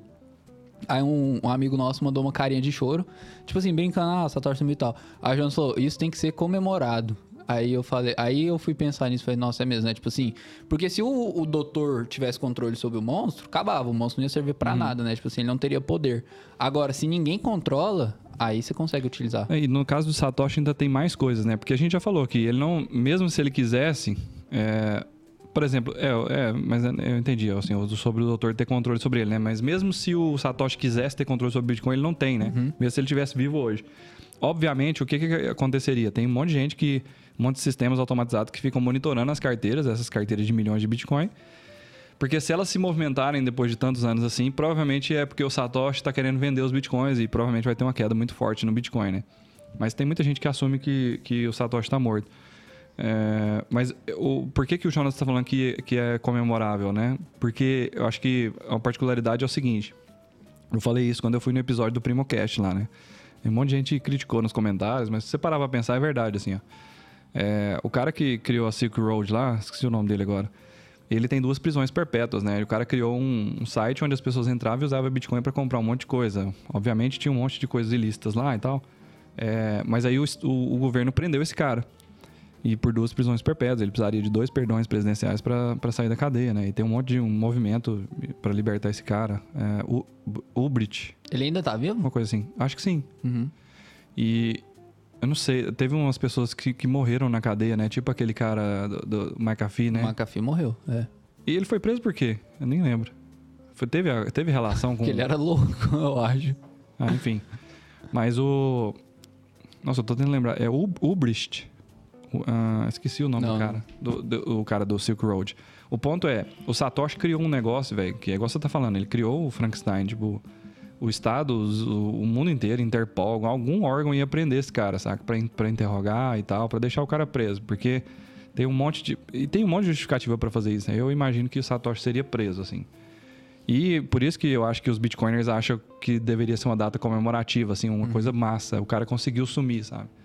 E tem muita gente aí, meio filosófica assim, mas muita gente fala assim, velho, meu sonho era sa- saber um dia, só em off, de que o Satoshi tá vivendo lá na Suíça, ou Dubai, ou qualquer lugar assim. Tá feliz, de Tá boa. vi- feliz vivendo com dinheiro de outras carteiras aí separadas, que ninguém tá monitorando mais, alguma coisa assim, ou que tem poucos bitcoins, só usando, só vivendo assim, sabendo que ele entregou uma coisa muito boa pro mundo, né? É, vou, eu vou não- chorar, velho. Eu, eu eu não consigo acreditar que o Satoshi era uma pessoa. Porque. Ou esse cara. Você acha que é um grupo? É, porque ele tem que ter muito conhecimento sobre muitas coisas. Eu não acho, e, velho. e ele tem que ser, tipo assim. O cara mais inteligente que já pisou na face da Terra, sabe? Tipo, alguma coisa assim. Uma das teorias que, tão- que são mais robustas nesse sentido de ser um grupo é aquela que fala, até se você googlar é, Satoshi Nakamoto, você vai ver um cara que chama Dorian Satoshi Nakamoto lá, que é- acho que é muito, muito, assim, estranho o cara chamar Dorian Satoshi Nakamoto, e ele vivia na, é, na mesma rua que o Ralph Finney e, se eu não me engano, outro cara, eu esqueci o nome dele agora. Mas, é, então tem gente que levanta essa teoria, que era duas ou três pessoas, um grupo e tal, e eles usaram o nome desse cara. E esse cara foi dar entrevista, talvez seja, seja até ele mesmo, ele deu entrevista lá com a cara muito triste, assim, não sou eu, gente, vocês estão destruindo minha ele vida. era programador, né? Tipo, É, ele falou, das "Não, eu, eu antigas, até, assim, né? não, e ele até fala assim, ah, eu fui envolvido com esse negócio aí, mas eu não mexo com isso tem muito tempo e tal. Então, tipo, velho, sei lá. Então, pode ser o Ralph Finney sozinho, pode ser esse Dorian sozinho, pode ser um grupo e tal. Mas a minha teoria, assim, pelo que eu já li e vi essas teorias todas, eu acho que é uma pessoa só, sabe por quê? Quando você escreve, velho, é- é assim, eu sei que é porque é é tão difícil e não importa tanto, é por isso que eu não desenvolvi muito isso, mas tipo assim, o cara abriu lá e escreveu como um nome mesmo. Porque, sabe por quê? Eu imagino que esses caras, cy- cypherpunk, né, daquela época, Se os caras escreve, é, quisessem fazer um grupo, eles se é, de- é, denominariam, tipo assim, ó, Legião. Esses nomes, assim, meio radicais, assim, de grupo. Entendi. Então, tipo assim, a horda de não sei quem, o grupo de não sei quem, a sociedade isso de não sei o já quê. tá virando ocultismo. Não, mas é sério, tipo, eu imagino que o nome mas eu seria entendi, esse, não... aham. O Então. nome de um pseudônimo. E né? uma curiosidade interessante é que Satoshi Nakamoto, não sei se você já viu isso, mas é a tradução nas- das palavras em japonês é, poderia ser alguma coisa parecida com uma inteligência central. E tem muita gente que atribui como se fosse a CIA que tivesse criado esse sistema e tal, para monitorar todo mundo, alguma coisa assim. Obviamente, essa teoria cai quando você percebe que. Você não sabia disso também, não? Satoshi Nakamoto traduz. Não, pra- eu tô, eu, eu tô pensando que o negócio da CIA aí é tipo, se isso fosse verdade, né? E aí você vai Um falar tiro no pé, né? É, tipo, de- desfez É, ela- completamente Ela, o ela cria um né? negócio e des- de- deixa É. descentralizado. ah, vamos criar um negócio de controlar todo mundo. Ah, a gente esqueceu de controlar. Opa, esqueci aquela linha de código ali É, que ia de- permitir que eu mudasse tudo quando É. eu quisesse, né? Muito bom. tipo isso. E, e o massa de, de coisas open source é isso, né? Nossa, eu ia colocar água em cima do energético, velho. Quer mais aqui? Não, tá, tem aqui. Então, beleza. É, o que eu tava falando? O massa de coisa open source é que é verificável, É, né? exatamente. Tá lá o código, é só você entrar lá e ver. E você descobre. Quer falar mais mais? alguma coisa sobre Satoshi Nakamoto? Não, tem coisa demais. Oh, e a hora que a gente foi falando de mineração, o Thiago colocou uma pergunta sobre se era automático ou não. Tem, tem tanta coisa pra falar sobre mineração, sobre minerador, mas eu acho que a gente definiu bem. Eu, eu gostei. Eu curti, eu acho Blockchain também a gente falou, né? Que é a Blockchain. em carteira, carteira, carteira, na verdade, é chaveiro. É, como guardar seus bitcoins com segurança, que é uma moda, blá, blá, blá. Ou- Outra coisa que a gente pode falar aqui, deixa eu entrar para as perguntas. É. Qual que é o nome que chama? Não sei. Biscoint. Biscoint. Desculpa, Biscoint, por ter esquecido seu nome. Por favor, não me demita. Vocês estão vendo porque que é o último dia dele aqui, né? Ô, que dia que você volta Nossa, mesmo? Daqui tanta coisa. três semanas? É, o volte é 25. Ah, então beleza. Eu- E agora? Eu vou fazendo um podcast sozinho? Não, aí você não tinha contratado outra pessoa mais bonita, não sei o quê. Nossa, vai jogar... Não, mas Não. você não... Você podia Não, contratar alguém careca, Israel. Ah, não, velho. Aí vocês podiam ter um podcast só de carecas, tipo eu te assim, falar, inclusivo, saca? eu- Tipo, aqueles negócios, tipo assim, ah, esse clube aqui todo mundo usa tal cor, todo mundo lê tal livro, todo mundo é careca. Deixa eu te falar um negócio. O eu, vou, quê? eu vou trazer o Arthurito do, do- dos games de novo, velho. O Arthurito dos games. E o Arthur Guimarães, que ele já é meio de casa. Vou trazer aquele aqui daqui de Goiânia, fala de cripto e é nosso amigo, vai ser ele, velho. Você tá me deixando magoado. Você tá. É tipo Véi, se você estivesse namorando com alguém muito- falando assim. tem muito tempo ah, que tem essa mulher, vem." mulher bonita, essa mulher bonita, essa mulher bonita. Todas são opções pra mim. É isso que você tá falando pra mim agora, Foi na muito minha frente. machista esse comentário. É tipo você tá namorando e fala, tem esse homem bonito, esse homem bonito, esse homem bonito. É tudo Aí, opção. Esse vídeo Não vai cair, vai cair mais. tanto, É velho. lógico, você falou China no meio do vídeo. É, tá-. Não, peraí, qual- a sua O que, que brincadeira... você quer fazer? Brin- Eu tô tentando abrir aqui pra ver qual que é o preço do Bitcoin, velho. mas- É. Véi, você vai... Ó, vou- Minha internet pessoal, não funciona. Você vai no Google, digita assim, ó, BTC Meu- BRL. Ai, cara, otário, oh, não pode falar sério de otário, não, né? 168 mil reais. Velho, eu não trabalho com valores em reais, Ah, trabalho você não, com valores você não em fala dólares. português, né? 200... Ah, é. ó, BTC USD, 32 Nossa, mil revelou dólares. a senha do Wi-Fi na, ao vivo, velho, para todo o Brasil. Bom demais. Tá 32 mil dólares, real. 32 mil dólares. É. Tá na hora de comprar ou não? Só fala. Sim ou não? Não, não pensa. Sim, ou não? Sim. Tá. Muito. Sim ou não? Como assim muito? Depende muito. tipo, você tem... Não, eu falei não, não, depende. Tá na hora de comprar sim? Comprar muito? É porque é o seguinte, Não, não, é mil o reais seguinte. pode ser muito pra uma pessoa e muito pouco pra outra. Exatamente. Se for muito pra uma pessoa, mil reais é pra ela comprar muito. Se for 10 mil é muito, é pra ela comprar muito. Se for 100 mil é muito, é pra ela comprar muito. Sim ou não? Não, compra pouco. Compra dentro da, dentro da capacidade de investimento que você tem. Então não, não é pra comprar muito. Eu só vou considerar a primeira palavra. Bo- Bota um pezinho na água, né? Vê se tá fundo, vai devagar, né? Vai, vai vendo se tá quentinho. É igual entrar E em nós, piscina. né? nós foi assim, a gente deu, deu 2%, pulou, pulou lá no meio. E era piscina infantil, só que pá. Lógico que não. Ah, não, era tipo sem, fu é, sem fundo, É, né? sem fundo. É, É, isso. É porque se fosse infantil, você só você, você comprou o fundo e você já Não, tá mas subindo aí você cai de cara, entendeu? É porque a minha metáfora era um pouco diferente. Tipo, você bate de cara. tipo, você acha que É, vai entendi. pô, Eu tinha pensado em uma assim, tipo, o que, que a gente fez? A gente comprou, aí depois caiu mais. É. Você foi descendo uma escada dentro da piscina, mas a gente não tinha dinheiro, é esse que é o negócio. A gente gastou o caixa tudo no primeiro degrau. É verdade. Ah, entendi. Não, olha que doida é essa analogia. Imagina que tem uma escada dentro de uma piscina, e aí lá no fundo tem uma pepita de ouro desse tamanho assim, e aí tem uma, tem uma moedinha na primeira. E aí as moedinhas vão crescendo à medida que você vai descendo. Então, pra você acertar o fundo do Bitcoin, é você pegar a pepitona de ouro que tá lá embaixo. Só que você não sabe qual é a fundura. Aí você vai ver a moedinha. Ah, vou pegar essa moedinha aqui. Mas aí você só tem, tipo, três chances de descer, que era o seu caixa. Entendi. Véi, desculpa, mas quando você falou fundura, eu parei muito Fundura? ouvir. Eu falei fundura? Falei não. Duvido, velho. Pode voltar que você falou. Mas fundura é errado? Chama profundidade. Mas fundura não, é não errado? existe fundura, não tem... É, em Goiás, em Goiás existe. Mas a gente, a gente não, não pode usando esses palavras que o povo não vai entender. Te- Taca a pergunta aí, não tem mais não? Acabou? não, Bitcoin agora, agora a gente só vai, é, só vai falar da... É, acabou. Não, mas peraí, vamos pensar aqui, ó. É, a gente falou mineração, blockchain, wallet, quem é Satoshi, Fundura. Biscoint, velho. Você falou assim, Biscoint, falar ah, sobre Biscoint, falar sobre Biscoint. Tá, eu tenho uma pergunta é, que o pessoal sempre pergunta pra gente, ela é meio polêmica, então eu acho que a gente vai entrar em assuntos aqui que talvez não sejam bons. Mas o Biscoint a gente fala que é taxa zero, mas ele tem taxa. então tem, alguma coisa está errada, ou ele é taxa zero ou ele tem taxa, não tem como. Então eu queria que você explicasse isso. Não, você tá falando em, em opera- eu ia falar em operações, Nossa em Senhora. operações ou em saque de Bitcoin? Em saque, Tá. em saque. Ele, a gente fala que ele é taxa zero, mas ele tem um saque de Bitcoin. Eu vou queria- explicar sobre a operação também. explicar essa taxa isso. E a segunda pergunta é, se é taxa zero, como que a gente ganha dinheiro? Então, Ah, massa. Então, é. eu ia falar assim, ah, eu vou explicar a parte do spread também nas operações, É. mas então eu já explico as duas coisas. Velho, eu tô com a impressão que eu tava com o dente sujo o episódio inteiro, vai ter que cancelar isso. Não, tô brincando. Enfim. Tá bom, tá bom. Taxa zero, como que o Bitcoin ganha dinheiro? É, então, Quando o Bitcoin tá subindo, né? principalmente, né? Porque no Não, momento assim, tá o massa de corretora é que não importa se o Bitcoin tá subindo, descendo ou andando de lado. Se a pessoa estiver negociando, a gente tá ganhando dinheiro, eu já explico como que é isso. O problema é quando o mercado tá caindo, caiu demais, ou tá andando de lado, ou as duas coisas, né? Caiu e tá andando de lado, ou tá caindo e andando de lado, tipo isso. Uhum. É, caindo devagarinho, né? Então isso, isso é ruim, Porque normalmente. o porque- pessoal para de negociar tanto. É né? ruim ou ruim? Ruim ou Eu ruim? não sei o que que é o certo. Porque é gratuito ou gratuito? É gratuito, certo? Mas então ruim. Eu acho que é ruim, ruim. o certo, não é ruim. Hum. Não, eu acho que esse M aí você puxa muito. Ruim. Ruim. Ruim, é ruim. Então, beleza. Então, é, para corretora, não é bom. Ou seja, Não, entendi.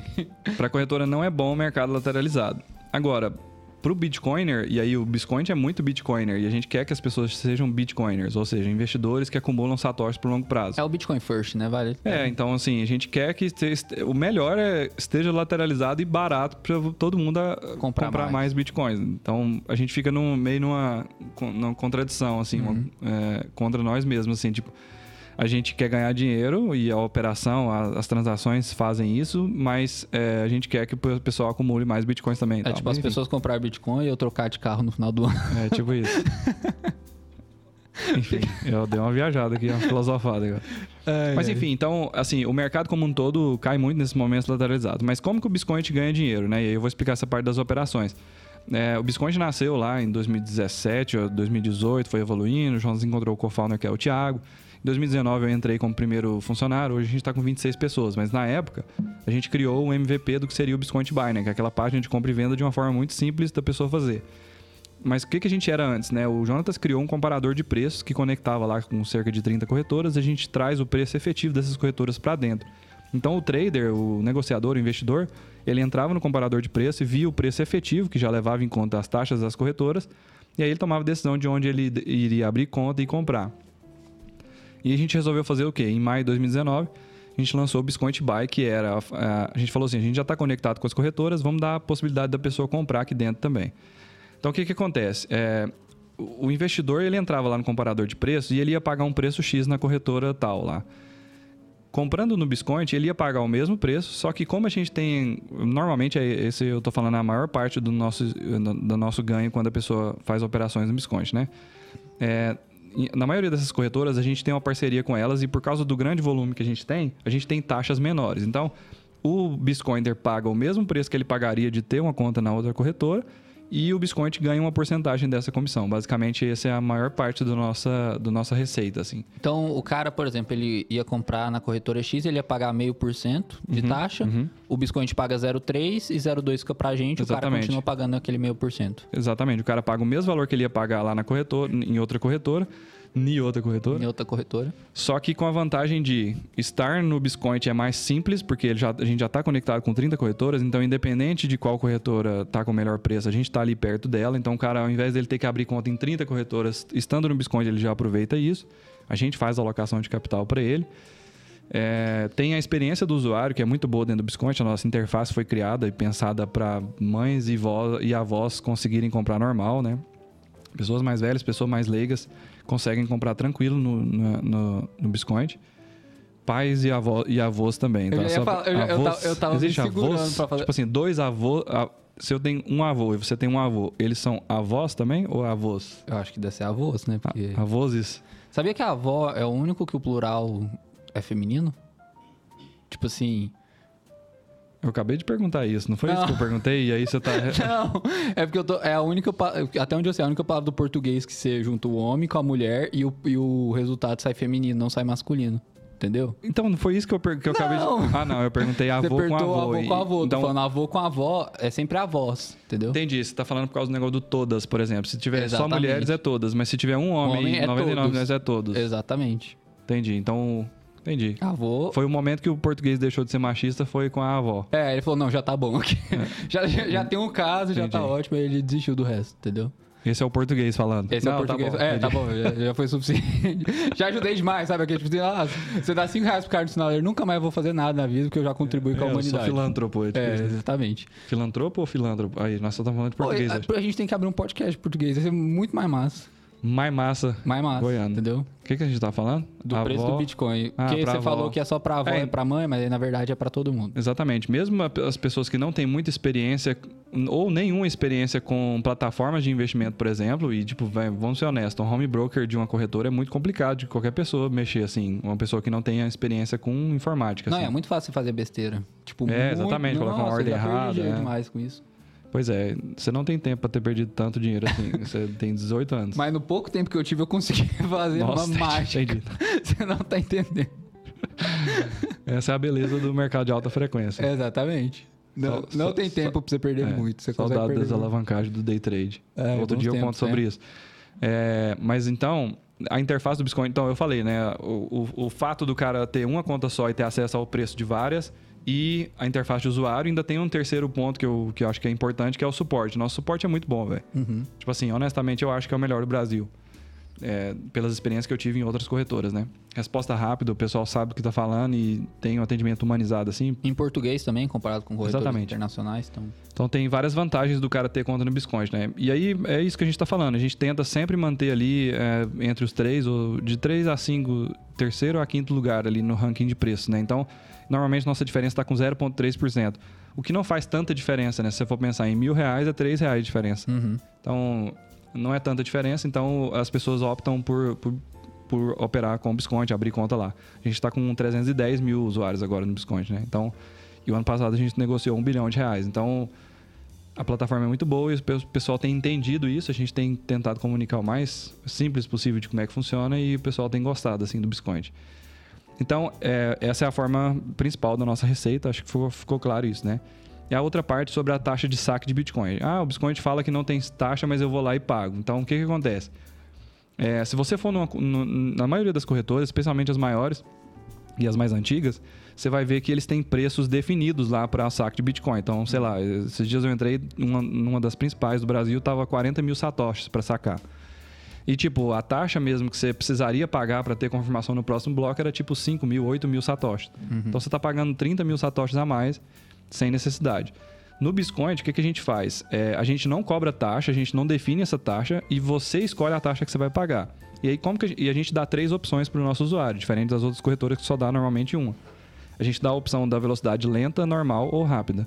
O que, que isso significa? Na velocidade lenta, o cara fala assim: não, eu só estou acumulando satoshi por longo prazo, se demorar uma semana aí, não tem problema. Mas normalmente a gente coloca lá, acho que é 12 horas, 12 no máximo horas. 12 horas. Mas, Mas hoje que está lateralizado, 5 minutos já está caindo. Eu é, fiz esses dias. É, então, exatamente. Assim, Depende o pessoal tem tido uma experiência muito boa. a gente é. coloca isso justamente para ter uma gordura para queimar aí, né? Mas... Não, mas quando, quando tava perto ali da auto histórica, uma vez eu fiz um saque demorou tipo 8 horas. Então, realmente, assim, é depende colocar, muito é. da movimentação da rede, mas sempre dentro dessas 12 horas aí. Então, as velocidades são lenta, eh, que é 12 horas, normal, que é 1 hora, uhum. e rápida, que é 20 minutos, que a gente espera que seja no próximo bloco. E o, próximo, o bloco normalmente demora, a cada 10 minutos sai um novo bloco na blockchain do Bitcoin, né? Uhum.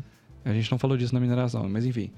É, então, só que a gente coloca 20 minutos justamente também para ter essa gordurinha para queimar aí. Mas igual você falou, se você pôr na rápida, velho, normalmente no próximo bloco tá lá. Porque como que a gente faz essa conta, né, para saber quais são os valores?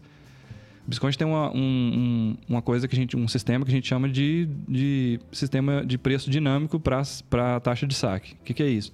Nosso sistema fica monitorando a mempool, né, que é uma, uma mesa onde tem todas as a, transações acumuladas. A gente deu o exemplo aqui mais cedo explicando mineração.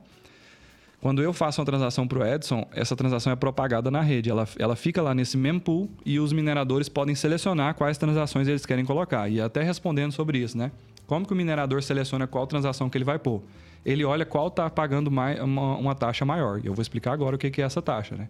Quando você faz uma transação, você quer que essa transação seja confirmada num bloco válido. Uhum. Para fazer isso, um minerador, que é um cara que vai provar o trabalho que ele teve, o gasto de energia, precisa e ele, é um, é, ele tem que provar que ele é um validador é, válido, não sei se é redundante, mas é, que ele é um validador é, genuíno.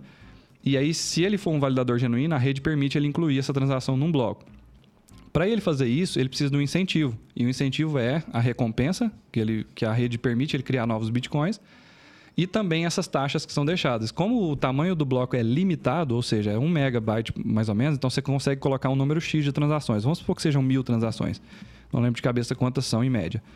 Mas se forem mil transações, se você for um minerador, você vai querer incluir aquelas que pagam uma taxa maior.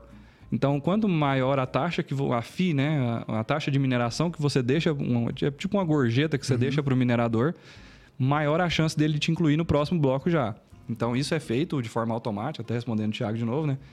É, isso é feito de forma automática. Todos os mineradores estão com esse incentivo. Como é que eu ganho mais dinheiro incluindo um bloco? Porque se eu tiver a sorte de acertar essa conta matemática, que é por tentativa e erro, eu quero aproveitar aquilo para levar as transações que têm maior recompensa para mim para eu ganhar mais dinheiro. É, e fa vale falar que essa recompensa não faz parte daqueles 6,25 que ele está criando. Então, ele, quando você, faz, você insere um bloco, você cria novos bitcoins e recebe bitcoins já existentes, que é, são as taxas, né? Então, Exatamente. Então, você tem uma remuneração a mais, né? É, e normalmente é mais ou menos assim a proporção. É tipo, você, você pode gerar 6,25 bitcoins hoje, né? E você ganha um ou dois bitcoins a mais só de taxas, por uhum. exemplo. Então, é um valor não, não desprezível, assim. Sim, sim. Um valor muito uhum. bom.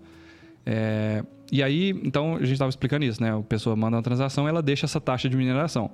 Então, o que, que o Biscoint faz? Ele analisa essa mesa onde estão todas essas transações e vê em quais estão sendo as taxas que estão sendo aplicadas naquele momento. Então, a gente analisa e olha, ela fala assim, ah, a transação que está pagando 10 mil satoshis, ela está sendo incluída no próximo bloco já. E tem um ponto de corte também que a gente vê lá, é muito massa isso. Tem um site que chama mempool.space, a gente podia deixar na descrição desse vídeo também no YouTube que é, é, um, é bem fácil de visualizar assim.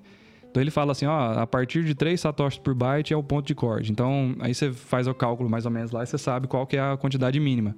Então a gente pega essa quantidade mínima e coloca para lenta, a gente pega um intermediário e coloca para o normal e vê quais são as transações que estão sendo incluídas no, no, primeiro bloco, no próximo bloco, né? E a gente coloca como a velocidade primeira lá, aquela mais rápida. Então o que, que a gente ganha com isso? É, a experiência do usuário é, ela, é, ela é melhorada, porque comparando com outras corretoras que só te dão uma opção, ainda normalmente é uma opção muito cara, e a gente até entende por isso, a gente até entende isso, porque que eles fazem isso, porque você precisa garantir que seja no próximo bloco, por exemplo. Aí você tem que colocar um valor muito alto. Mas às vezes acaba sendo desnecessário. E o mais triste é que, na maioria das corretoras, a pessoa paga essa taxa achando que vai ser no próximo bloco e achando que ele vai pagar, vai incluir todo aquele valor na transação, e a hora que ele vai ver a transação, que é pública, ele vê lá que é, que não foi, foi bem menos, né? A outra parte ficou para corretora. Exatamente, a corretora ficou com uma boa parte daqueles satoshis lá. Né? Eu até abri aqui o, o, aplicativo do Biscoint. Toda vez que eu vou mexer no celular que a gente tá gravando, eu me sinto muito mal educado, sabe? Tipo assim, o cara falando, você pega não, o celular. Só que... Eu faço isso só também. Só que eu estou justificando aqui que é, eu só queria falar, né? Então, ó, hoje tá 4 mil satoshis para sacar. Hoje é dia. Lenta essa? Lenta, isso. Hoje é dia 9 de maio. Então, 4 mil satoshis comparado com a corretora que você viu de 40 mil. 10 vezes mais. 10 vezes me... menos. É, é. menos no Bisconte, né? Tá Tudo dando... na vida é perspectiva, Edson. Pequeno gafanhoto. Tá dando 6 reais, esse valor em reais. A normal, 9 mil satoshis, dando 15, é, 15 mil, dando 15 reais. E a rápida tá 14 mil satoshis, dando 23 reais. Então, a transação rápida do Bisconte tá 14 mil satoshis e a Transação normal de uma corretora tá 40 mil satoshis. Então você tá eu não sei como é que tá hoje, do mas a Rabi. normalmente a gente já viu isso. Com frequência é tipo isso, assim, É. é. bem desproporcional, assim. Os caras exageram mu- muito.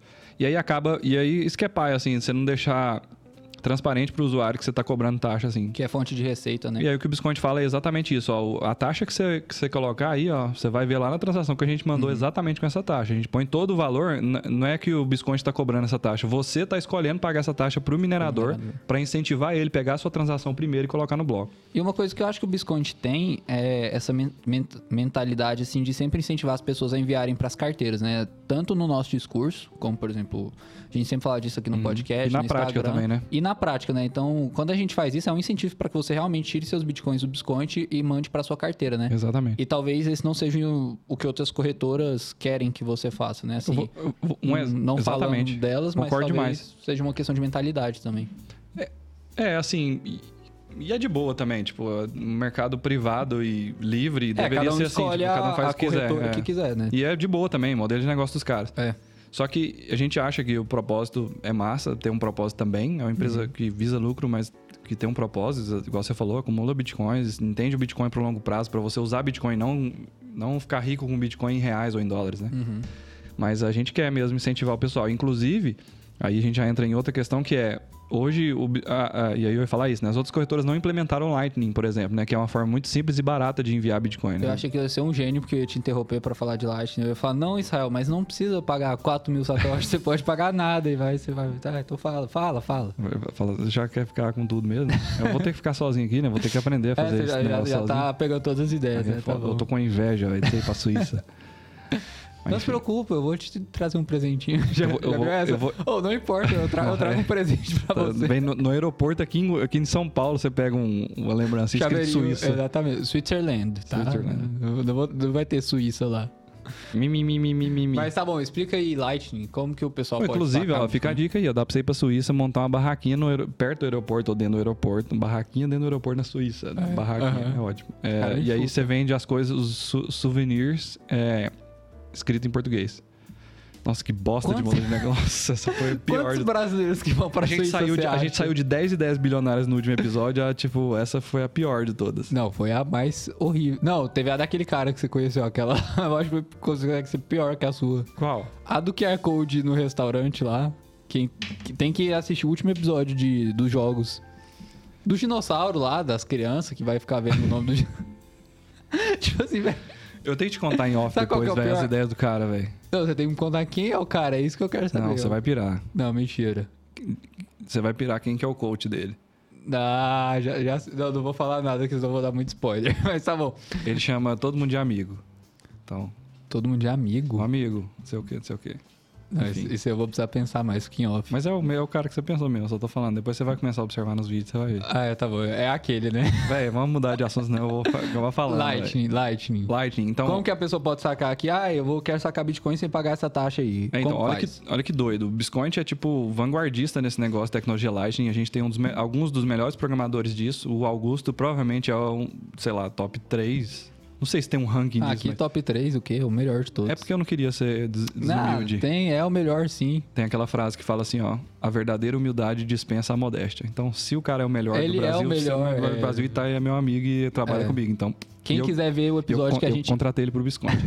É mesmo, né? A gente já gravou um episódio com o Augusto, foi o episódio 3 ou Três ou 4. quatro. 3 Quatro. 4, Foi depois do 4. Gugu? Foi Então depois foi do Gugu, episódio 4 sobre Genial. Lightning. Genial. O bicho é gênio. Beijo, É. Augusto. Talvez eu chame o Augusto, hein, pra ser o co-host aqui enquanto você não tá aqui. Ele tem muito mais cabelo que eu, você tem que ir diminuindo, Sael.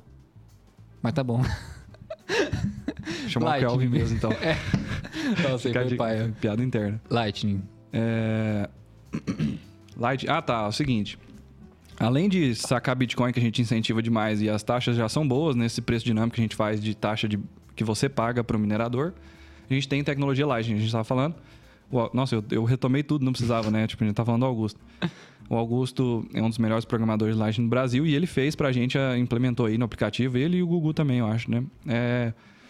Então, hoje você consegue depositar via Lightning e sacar via Lightning do Biscoint para o Biscoint através do aplicativo novo. Então, se você não tem o aplicativo do Biscoint, baixa lá. Se você não tem conta, você vai conseguir criar conta rapidinho e muito fácil. E se você já tem conta, baixa o aplicativo novo, porque a experiência foi redesenhada, muito massa.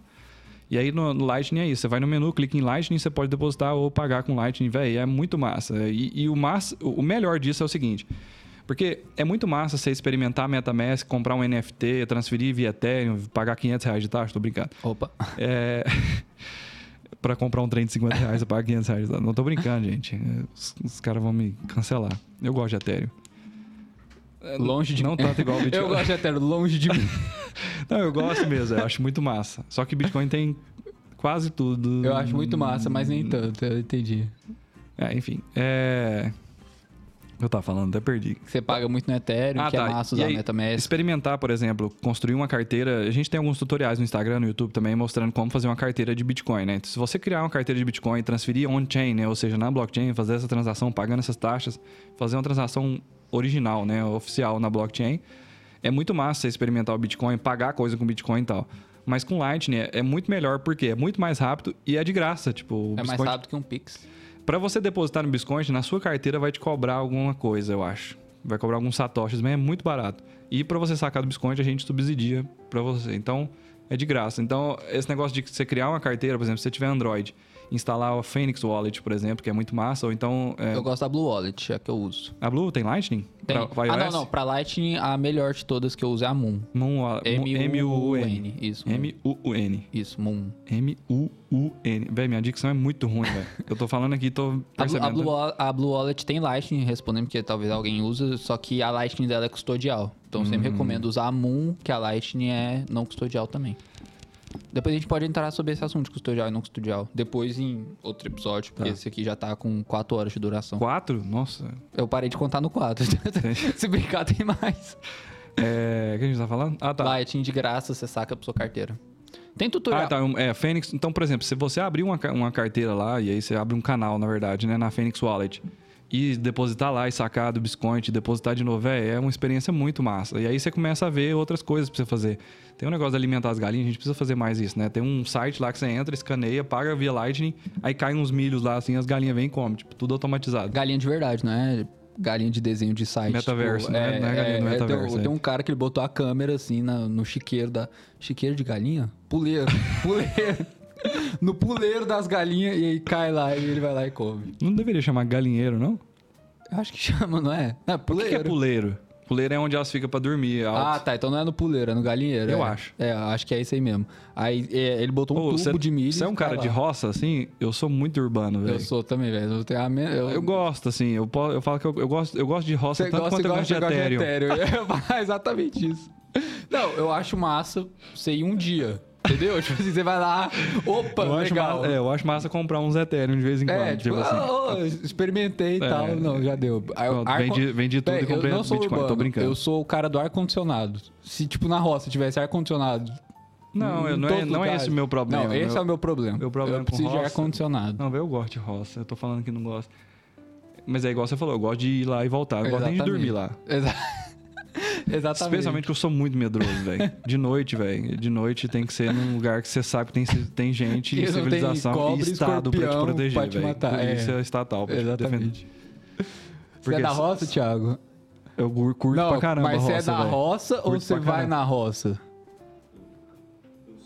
Você é da roça. Ah, então foi mal, Thiago, aí pela, pelas ofensas. Eu curto mas demais roça, velho. amo, Eu- velho. Inclusive, se eu puder, eu vou morar na roça um uma dia. semana lá. É, é, pessoa... Mas é porque tem tipos de roça também. Uma vez eu fui na roça do cara que ele era, tipo... O cara era milionário, assim. Tinha aquelas TV que sai do teto, saca? Aí, tipo assim, o Tipo, cara... a fazenda na Suíça, naquelas montanhas com as águas verdes e tal. É, aí isso é que a ro- gente- essa é- roça é diferente. rola, é. Eu não quero... Agora, eu vou te falar, você já assistiu Skyfall 007? Você Claro assistiu? que não. Véi, você não assistiu... Nenhum 007. Ah, não, meu Mas Deus eu conheço a música da Adele, que tocou no filme. É muito Não. boa. Não. Eu não, é porque 007 o problema é que tem 27 filmes. Eu nunca sei por qual que eu começo. É por isso que eu nunca assisti Star Wars. Nenhum. Véi, Star Wars tem 11 filmes. Pois é, mas... Então... Você 007 começa pelo 4. É tão óbvio. tá ligado? Assim, é vi- tão eu- óbvio. Você começa O pelo dia que eu 4, desisti Fel. foi o seguinte, eu abri lá pra ver assim, qual que foi o primeiro Star Wars. Aí o cara falou, eu vi um post no, desses Omega, não, Omegle? Por que eu falei Omega? Tomate, não sei o quê. Aham, Ro- Rotten Tomatoes. Rotten Tomatoes. Omegle. Eu acho que eu pensei em egg. Eu acho que você pensou ovo, no omigo- tomate. omigo. Eu não sei como, meu cérebro ligou egg de omegle, que não tem nada a ver com tomate, que é comida. Ai, meu Deus. Mas tá bom. Tem uma coisa de ovo, de. de... Tem um omelete. Omelete. É, Pode aqui. Era omelete. omelete que eu ia falar. Inclusive, não é curto muito omelete. O que, que é omegle? Tem um Omegle, que é um site que você fala com estranhos. Rapaz, você não, você não corrige meu inglês, não, velho. Chama Omegle, tá? Não é Omegle. Omi... Nossa, Não, omegle foi omegle muito não é seu inglês. falando. O que que é esse tal de omegle aqui? Foi. Omegle é tipo, o quê? É um... É de você conversar com desconhecidos. Você entra numa sala e entra um cara da Rússia, de qualquer lugar do mundo, e aí vocês conversam, mas não rola muito conversa, assim, geralmente. Aí é foda. não é o tipo de seu Eu- site você que, começou- seu avô entraria. Eu vou só ou, falar ou isso. sim, né? Ou- ou seria- Dependendo de quem seria- seja seu avô, talvez seja o tipo de site que ele entre. Mas assim, no geral, Ou que vô- você vai encontrar o vô de outra pessoa lá.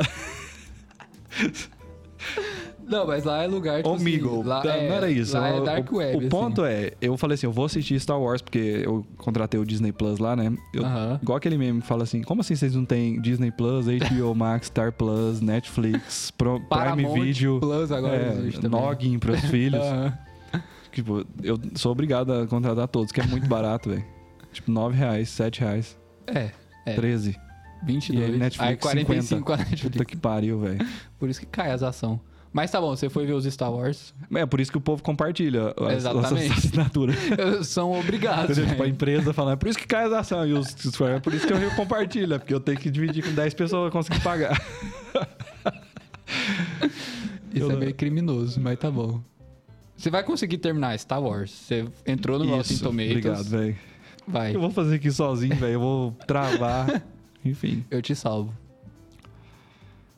Tá, aí eu falei assim, vou assistir Star Wars todos. Star Wars. Star Wars. Porque eu assisti... Como é que chama aquele trem lá?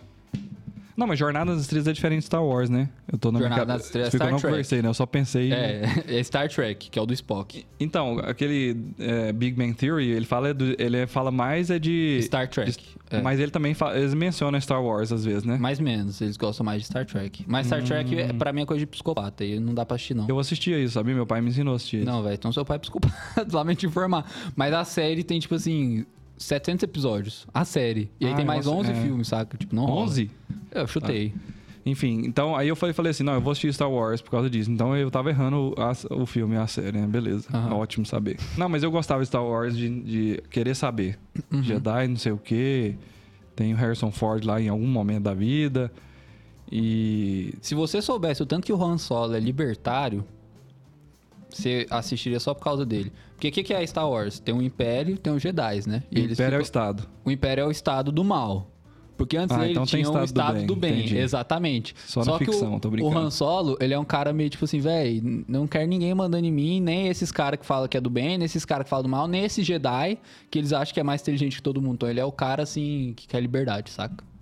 Então fica a dica. My point is, eu ia assistir Star Wars, aí eu fui procurar qual que era o primeiro pra eu assistir, mas eu não, não sabia que tinha esse negócio de ordem. Aí o cara falou assim, saiba qual a ordem de assistir os trem. Aí ele fala pra eu assistir um que lançou, tipo, ano passado. É o Rogue One. Aí o segundo é de 1973, alguma coisa assim. 77, eu acho. É, aí, aí eu falei, velho, a qualidade vai cair tanto Não, que mas, eu vou mas desistir esse no cara errou. Você tem que começar pelo 77. Ó, Star Wars é assim, é 4, 5, 6, 1, 2, 3, Rogue One, Han, não, Han Solo, Rogue One, Véi, não 7, acredito que você 8, sabe isso 9. de cabeça. É óbvio, velho. Como você acha que eu faço as maratonas? Eu tenho que saber Como de assim? cabeça. Você assistiu de- duas vezes? Duas vezes... não, Han Solo eu assisti uma vez porque é um lixo, os outros eu assisti muito mais que duas vezes, Não, eu tô velho. falando nessa série toda. Você falou maratonar. Você, assiste, você já assistiu essa série toda várias vezes? Obviamente, vai. Claro, velho, a melhor coisa... Oh, Pois é. velho, mas é a melhor 10 anos. coisa que você pode fazer, tipo assim... É por isso que você não tem tempo pra assistir 007, É, eu Matrix, você Star foi assistir Wars esses e dias, Harry velho. Potter. Pois a é, única-. E eu assisto todos. Se, eu- se eu vejo o meu É, Harry eu Potter, eu tenho que ver até o 8. Eu gosto de é assistir filme problema. repetido. Skyfall eu assisto uma vez a cada três meses. E não vou na E- roça, não, e eu- exatamente. E, é, exatamente. Oh, e Skyfall, velho, falando em roça, tipo assim, lá tem uma hora que ele vai pra um lugar onde ele morava, que chama Skyfall, na Escócia e tal. E aí, velho, dormir lá naquele lugar, não rola não, velho. tipo, é no meio, sabe, na Escócia só tem montanha, tipo aqueles cenários do- de Sabe propaganda do Johnny Walker. E aí tem uma, uma cabana mal assombrada no meio do lugar e umas montanhas E cercando, ele velho. Não dorme lá. Sabia que a Não, ele Escócia não dorme tem um, porque ele mata todo mundo, um, um castelo Spoiler. que eles construíram em cima de um vulcão? Onde? É, Na Escócia. Tipo, tinha um vulcão lá, só que ele parou de entrar em erupção. Ou é o, é o que eles querem que você acredite, né? Aí o cara. Whatever makes you sleep at night. Aí os caras fizeram um castelo e você pode ir lá e tal e visitar. Deve ser o lugar mais massa do mundo. Depois Véi, que eu descobri isso. Esse virou- episódio virou muito outras cositas más, né? Esse a gente é. falou de Bitcoin uns É, 20 eu- minutos, eu, depois eu, só... Eu gosto de conversar com você, é massa. Eu, eu já que eu, eu vou ser demitido, hoje eu tô entregando. Tipo assim, eu vou falar, ah, então agora eu vou conversar sobre o que eu quiser, então, e é isso. É, eu vou anotar aqui pra nunca mais mencionar Star Wars, porque você... Não, eu começo. Ou, é. isso aqui vira, velho. Eu vou fazer um episódio, eu vou roteirizar. A gente vai falar Star Wars e Bitcoin, a relação. Eu tenho que assistir todos, então, né? Eu, eu faço sozinho, eu eu só vou sentar aqui, olhar pra eu câmera e falar assim, é o né?" seguinte, pessoal. tá, tá, tá, tá, tá. Vai ser massa. Então, Mas eu vou beleza. fazer. Mas bora acabar então? Acho que a gente viajou bom já. Tem 40 A minutos. gente já. viajou bom, mas você vai viajar melhor ainda, né? Nossa, essa eu vou viajar boa, demais, Marqueteiro, né? Não, essa foi boa, Pô, tira boa. foto lá, manda pra nós. Não, eu vou gravar um monte de coisa Se bem lá. que a hora que o povo estiver escutando isso aqui, você já vai estar aqui, né? Já, é verdade. Não, mas é só ela. Nos Então não mudou nada pra ninguém, gente. Eu vou O Edson nem viajou. Eu vou postar muita coisa no- nos stories, assim, e tal. O povo vai poder Duvido. acompanhar tudo. Você vai ver. Fazer live lá. Nossa, aí é massa. Só tem que ter internet, né? Mas acho que vai dar Ah, na certo. Suíça não tem, não. Então, beleza. Eles estão um pouco atrasados aí, É, né? Eles que moram um, na roça, né? um lugar ou outro lá deve ter, assim, sabe? Vai, sabe aquela cidade, tinha uma cidade que eu ia aqui no interior, que tinha um posto de gasolina que só lá tinha internet, saca? Aí dava de noite, ia todo mundo pro posto e ficava assim, saca? Então acho que a Suíça deve ser meio assim, saca? Vai todo mundo pra algum lugar lá, deve ter. Vai estar tranquilo. É tipo aquele bar lá no Aqu- Aquaman, né? Que o povo... Bar no Aquaman. Não, esse já- aí eu não peguei. Não, esse aí É o não. seguinte, no filme do Batman, na verdade, no Liga da Justiça, ele vai lá atrás do Aquaman. Aí ele entra num bar, que é- tá todo mundo da cidade lá dentro, porque tem 30 pessoas na cidade Ah, e... entendi, entendi. Não, essa eu não ia pegar nunca. É Mas eu já assisti mundo- Liga da Justiça, só pra deixar claro. Ó, Que é uma bosta, mas tá bom. É... Redes sociais, onde que eu te encontro, Israel? Eu quero te acompanhar. Pra onde que eu vou? O que que eu faço? você já me acompanha, você já sabe, entendeu? Não, entendi, É, tá é bom. arroba É. Então, biscoint, não, não fala, não é pra seguir Israel, então. arroba biscoint, tipo biscoito, com NT no final, e arroba buzaim, B-U-Z-A-Y-M, fácil demais. Instagram e TikTok. Meu TikTok não é bom divulgar, que é só zoeira, é só Então, mas o seu TikTok é o mais massa de todos. mais massa. Tem vídeo de mais de 3 milhões de Tem mesmo, visualizações. tem 5 milhões de visualizações no TikTok. Chupa todas as pessoas que acham que era famoso. no TikTok, a gente é mais. O Israel é mais famoso que vocês. É porque o povo fica famoso no TikTok com 100 mil views, você tem mais de 3 milhões. Eu tenho 5 milhões de views, velho, total. 5 milhões, velho. E tem 22 mil seguidores só. Aí, E velho. 400 mil curtidas. Aí, velho. Não. Só que ninguém, ninguém curte eu e nem segue eu. Por que, que você não, Não tá lá na, na sede do TikTok, velho? Os caras chamam os TikTok famosos, você tem que estar lá. Mas aí é porque é o personagem lá, velho, não é eu. Aí Isso que é foda. Isso Então é fica a dica aí, se você for viralizar, viraliza com você mesmo, com a sua cara, e não com... Não, é, fica Imitando a famoso. voz de outras pessoas. Vai. E Minha você, rede social. Edson? Edson. José você... MF. MF. De motherfucker. Nossa, não acredito. Não, você ligou, você ligou foda-se mesmo, velho. Tipo, Acabou, da vida. Não, Suíça, hoje é né? meu último dia. Sabe esse negócio? Tipo assim, ah, vou ser demitido mesmo. Tipo o Rick Gervais lá no... Você já viu isso? Já no Golden Globe, né? Não, muito Foi a quinta vez, É. I don't care anymore. É tipo isso. Mas tá bom, Edson José MF. Eu também tô sempre lá no Bisconte, então segue o Bisconte. Significa Moraes Filho. Moraes Filho é melhor. É, realmente. Ponto cripto. Bem na hora que eu vou mostrar, desaparece. Um, um segundo, por favor. Aê, ponto cripto, ó. Segue a gente no YouTube, no Spotify. Tem que seguir E agora. Biscoint Ô, o também. Spotify tá muito massa agora, que tem sininho também, igual o YouTube, então chega a notificação quando lança. Não, não, vamos testar, vamos testar. Eu Todo mundo que duvido ouvindo, alguém tem coragem de apertar no e- sininho, é. Mas, a- mas quem já apertou não pode apertar, senão É, diz, não, diz não desaperta, deixa apertado. Então, YouTube segue, compartilha, manda pros E outros. comenta, é, cancela a gente. É. Não, cancela não, porque a gente não falou tanta besteira assim, mas fala assim, ô, vocês é burro, então você, Não, você e- falou um trem errado aí. E fala pra gente se esse tipo de, de episódio é Eu mais massa discordo. também, né? Que a gente viaja. É, tipo assim, vocês é. querem que a gente viaje Não, tipo, falando de Star Wars ou linha, quer que a gente fala, fale é. só de Bitcoin? Porque o que eu acho pai é que todo podcast de cripto e de mercado financeiro é só sobre cripto e mercado financeiro, sabe? Tipo assim, os caras... Mas é- não é essa a ideia, não? Tipo, Não, mas é tipo assim, é- Tá, fica não- chato, sabe? entendi. Tipo assim, Então a gente faz um episódio por mês viajando. É, então a gente fez hoje. A gente é. responde umas coisas só pra, des- pra fingir que é, disfarçar, que é pra o objetivo, Bitcoin. é, mas a gente quer falar de Star Wars Foca nas e outras cositas. 007 Harry Potter. É. É, assiste 007. Ó, Você falou que queria baixar os vídeos do Mike Maloney. Baixa o 007 e assiste. Tá bom, qual deles? Skyfall é muito bom, Cassino Royale é muito bom. Mas não tem um que é antes do Skyfall, do, do Ca- Daniel Craig? Cassino Royale. Cassino Royale. Tá bom, vou assistir. Mas tem outro antes. Não, é esse mesmo. Eu pesquiso no Google. Qual a ordem de assistir deve ser mais fácil. Mas beleza, é isso. Finaliza aí pra nós. Dá os últimos tchau. É isso. Ô, valeu demais, boa viagem. Então, não fala mais comigo. e é isso. Até o próximo episódio, gente. Até mais.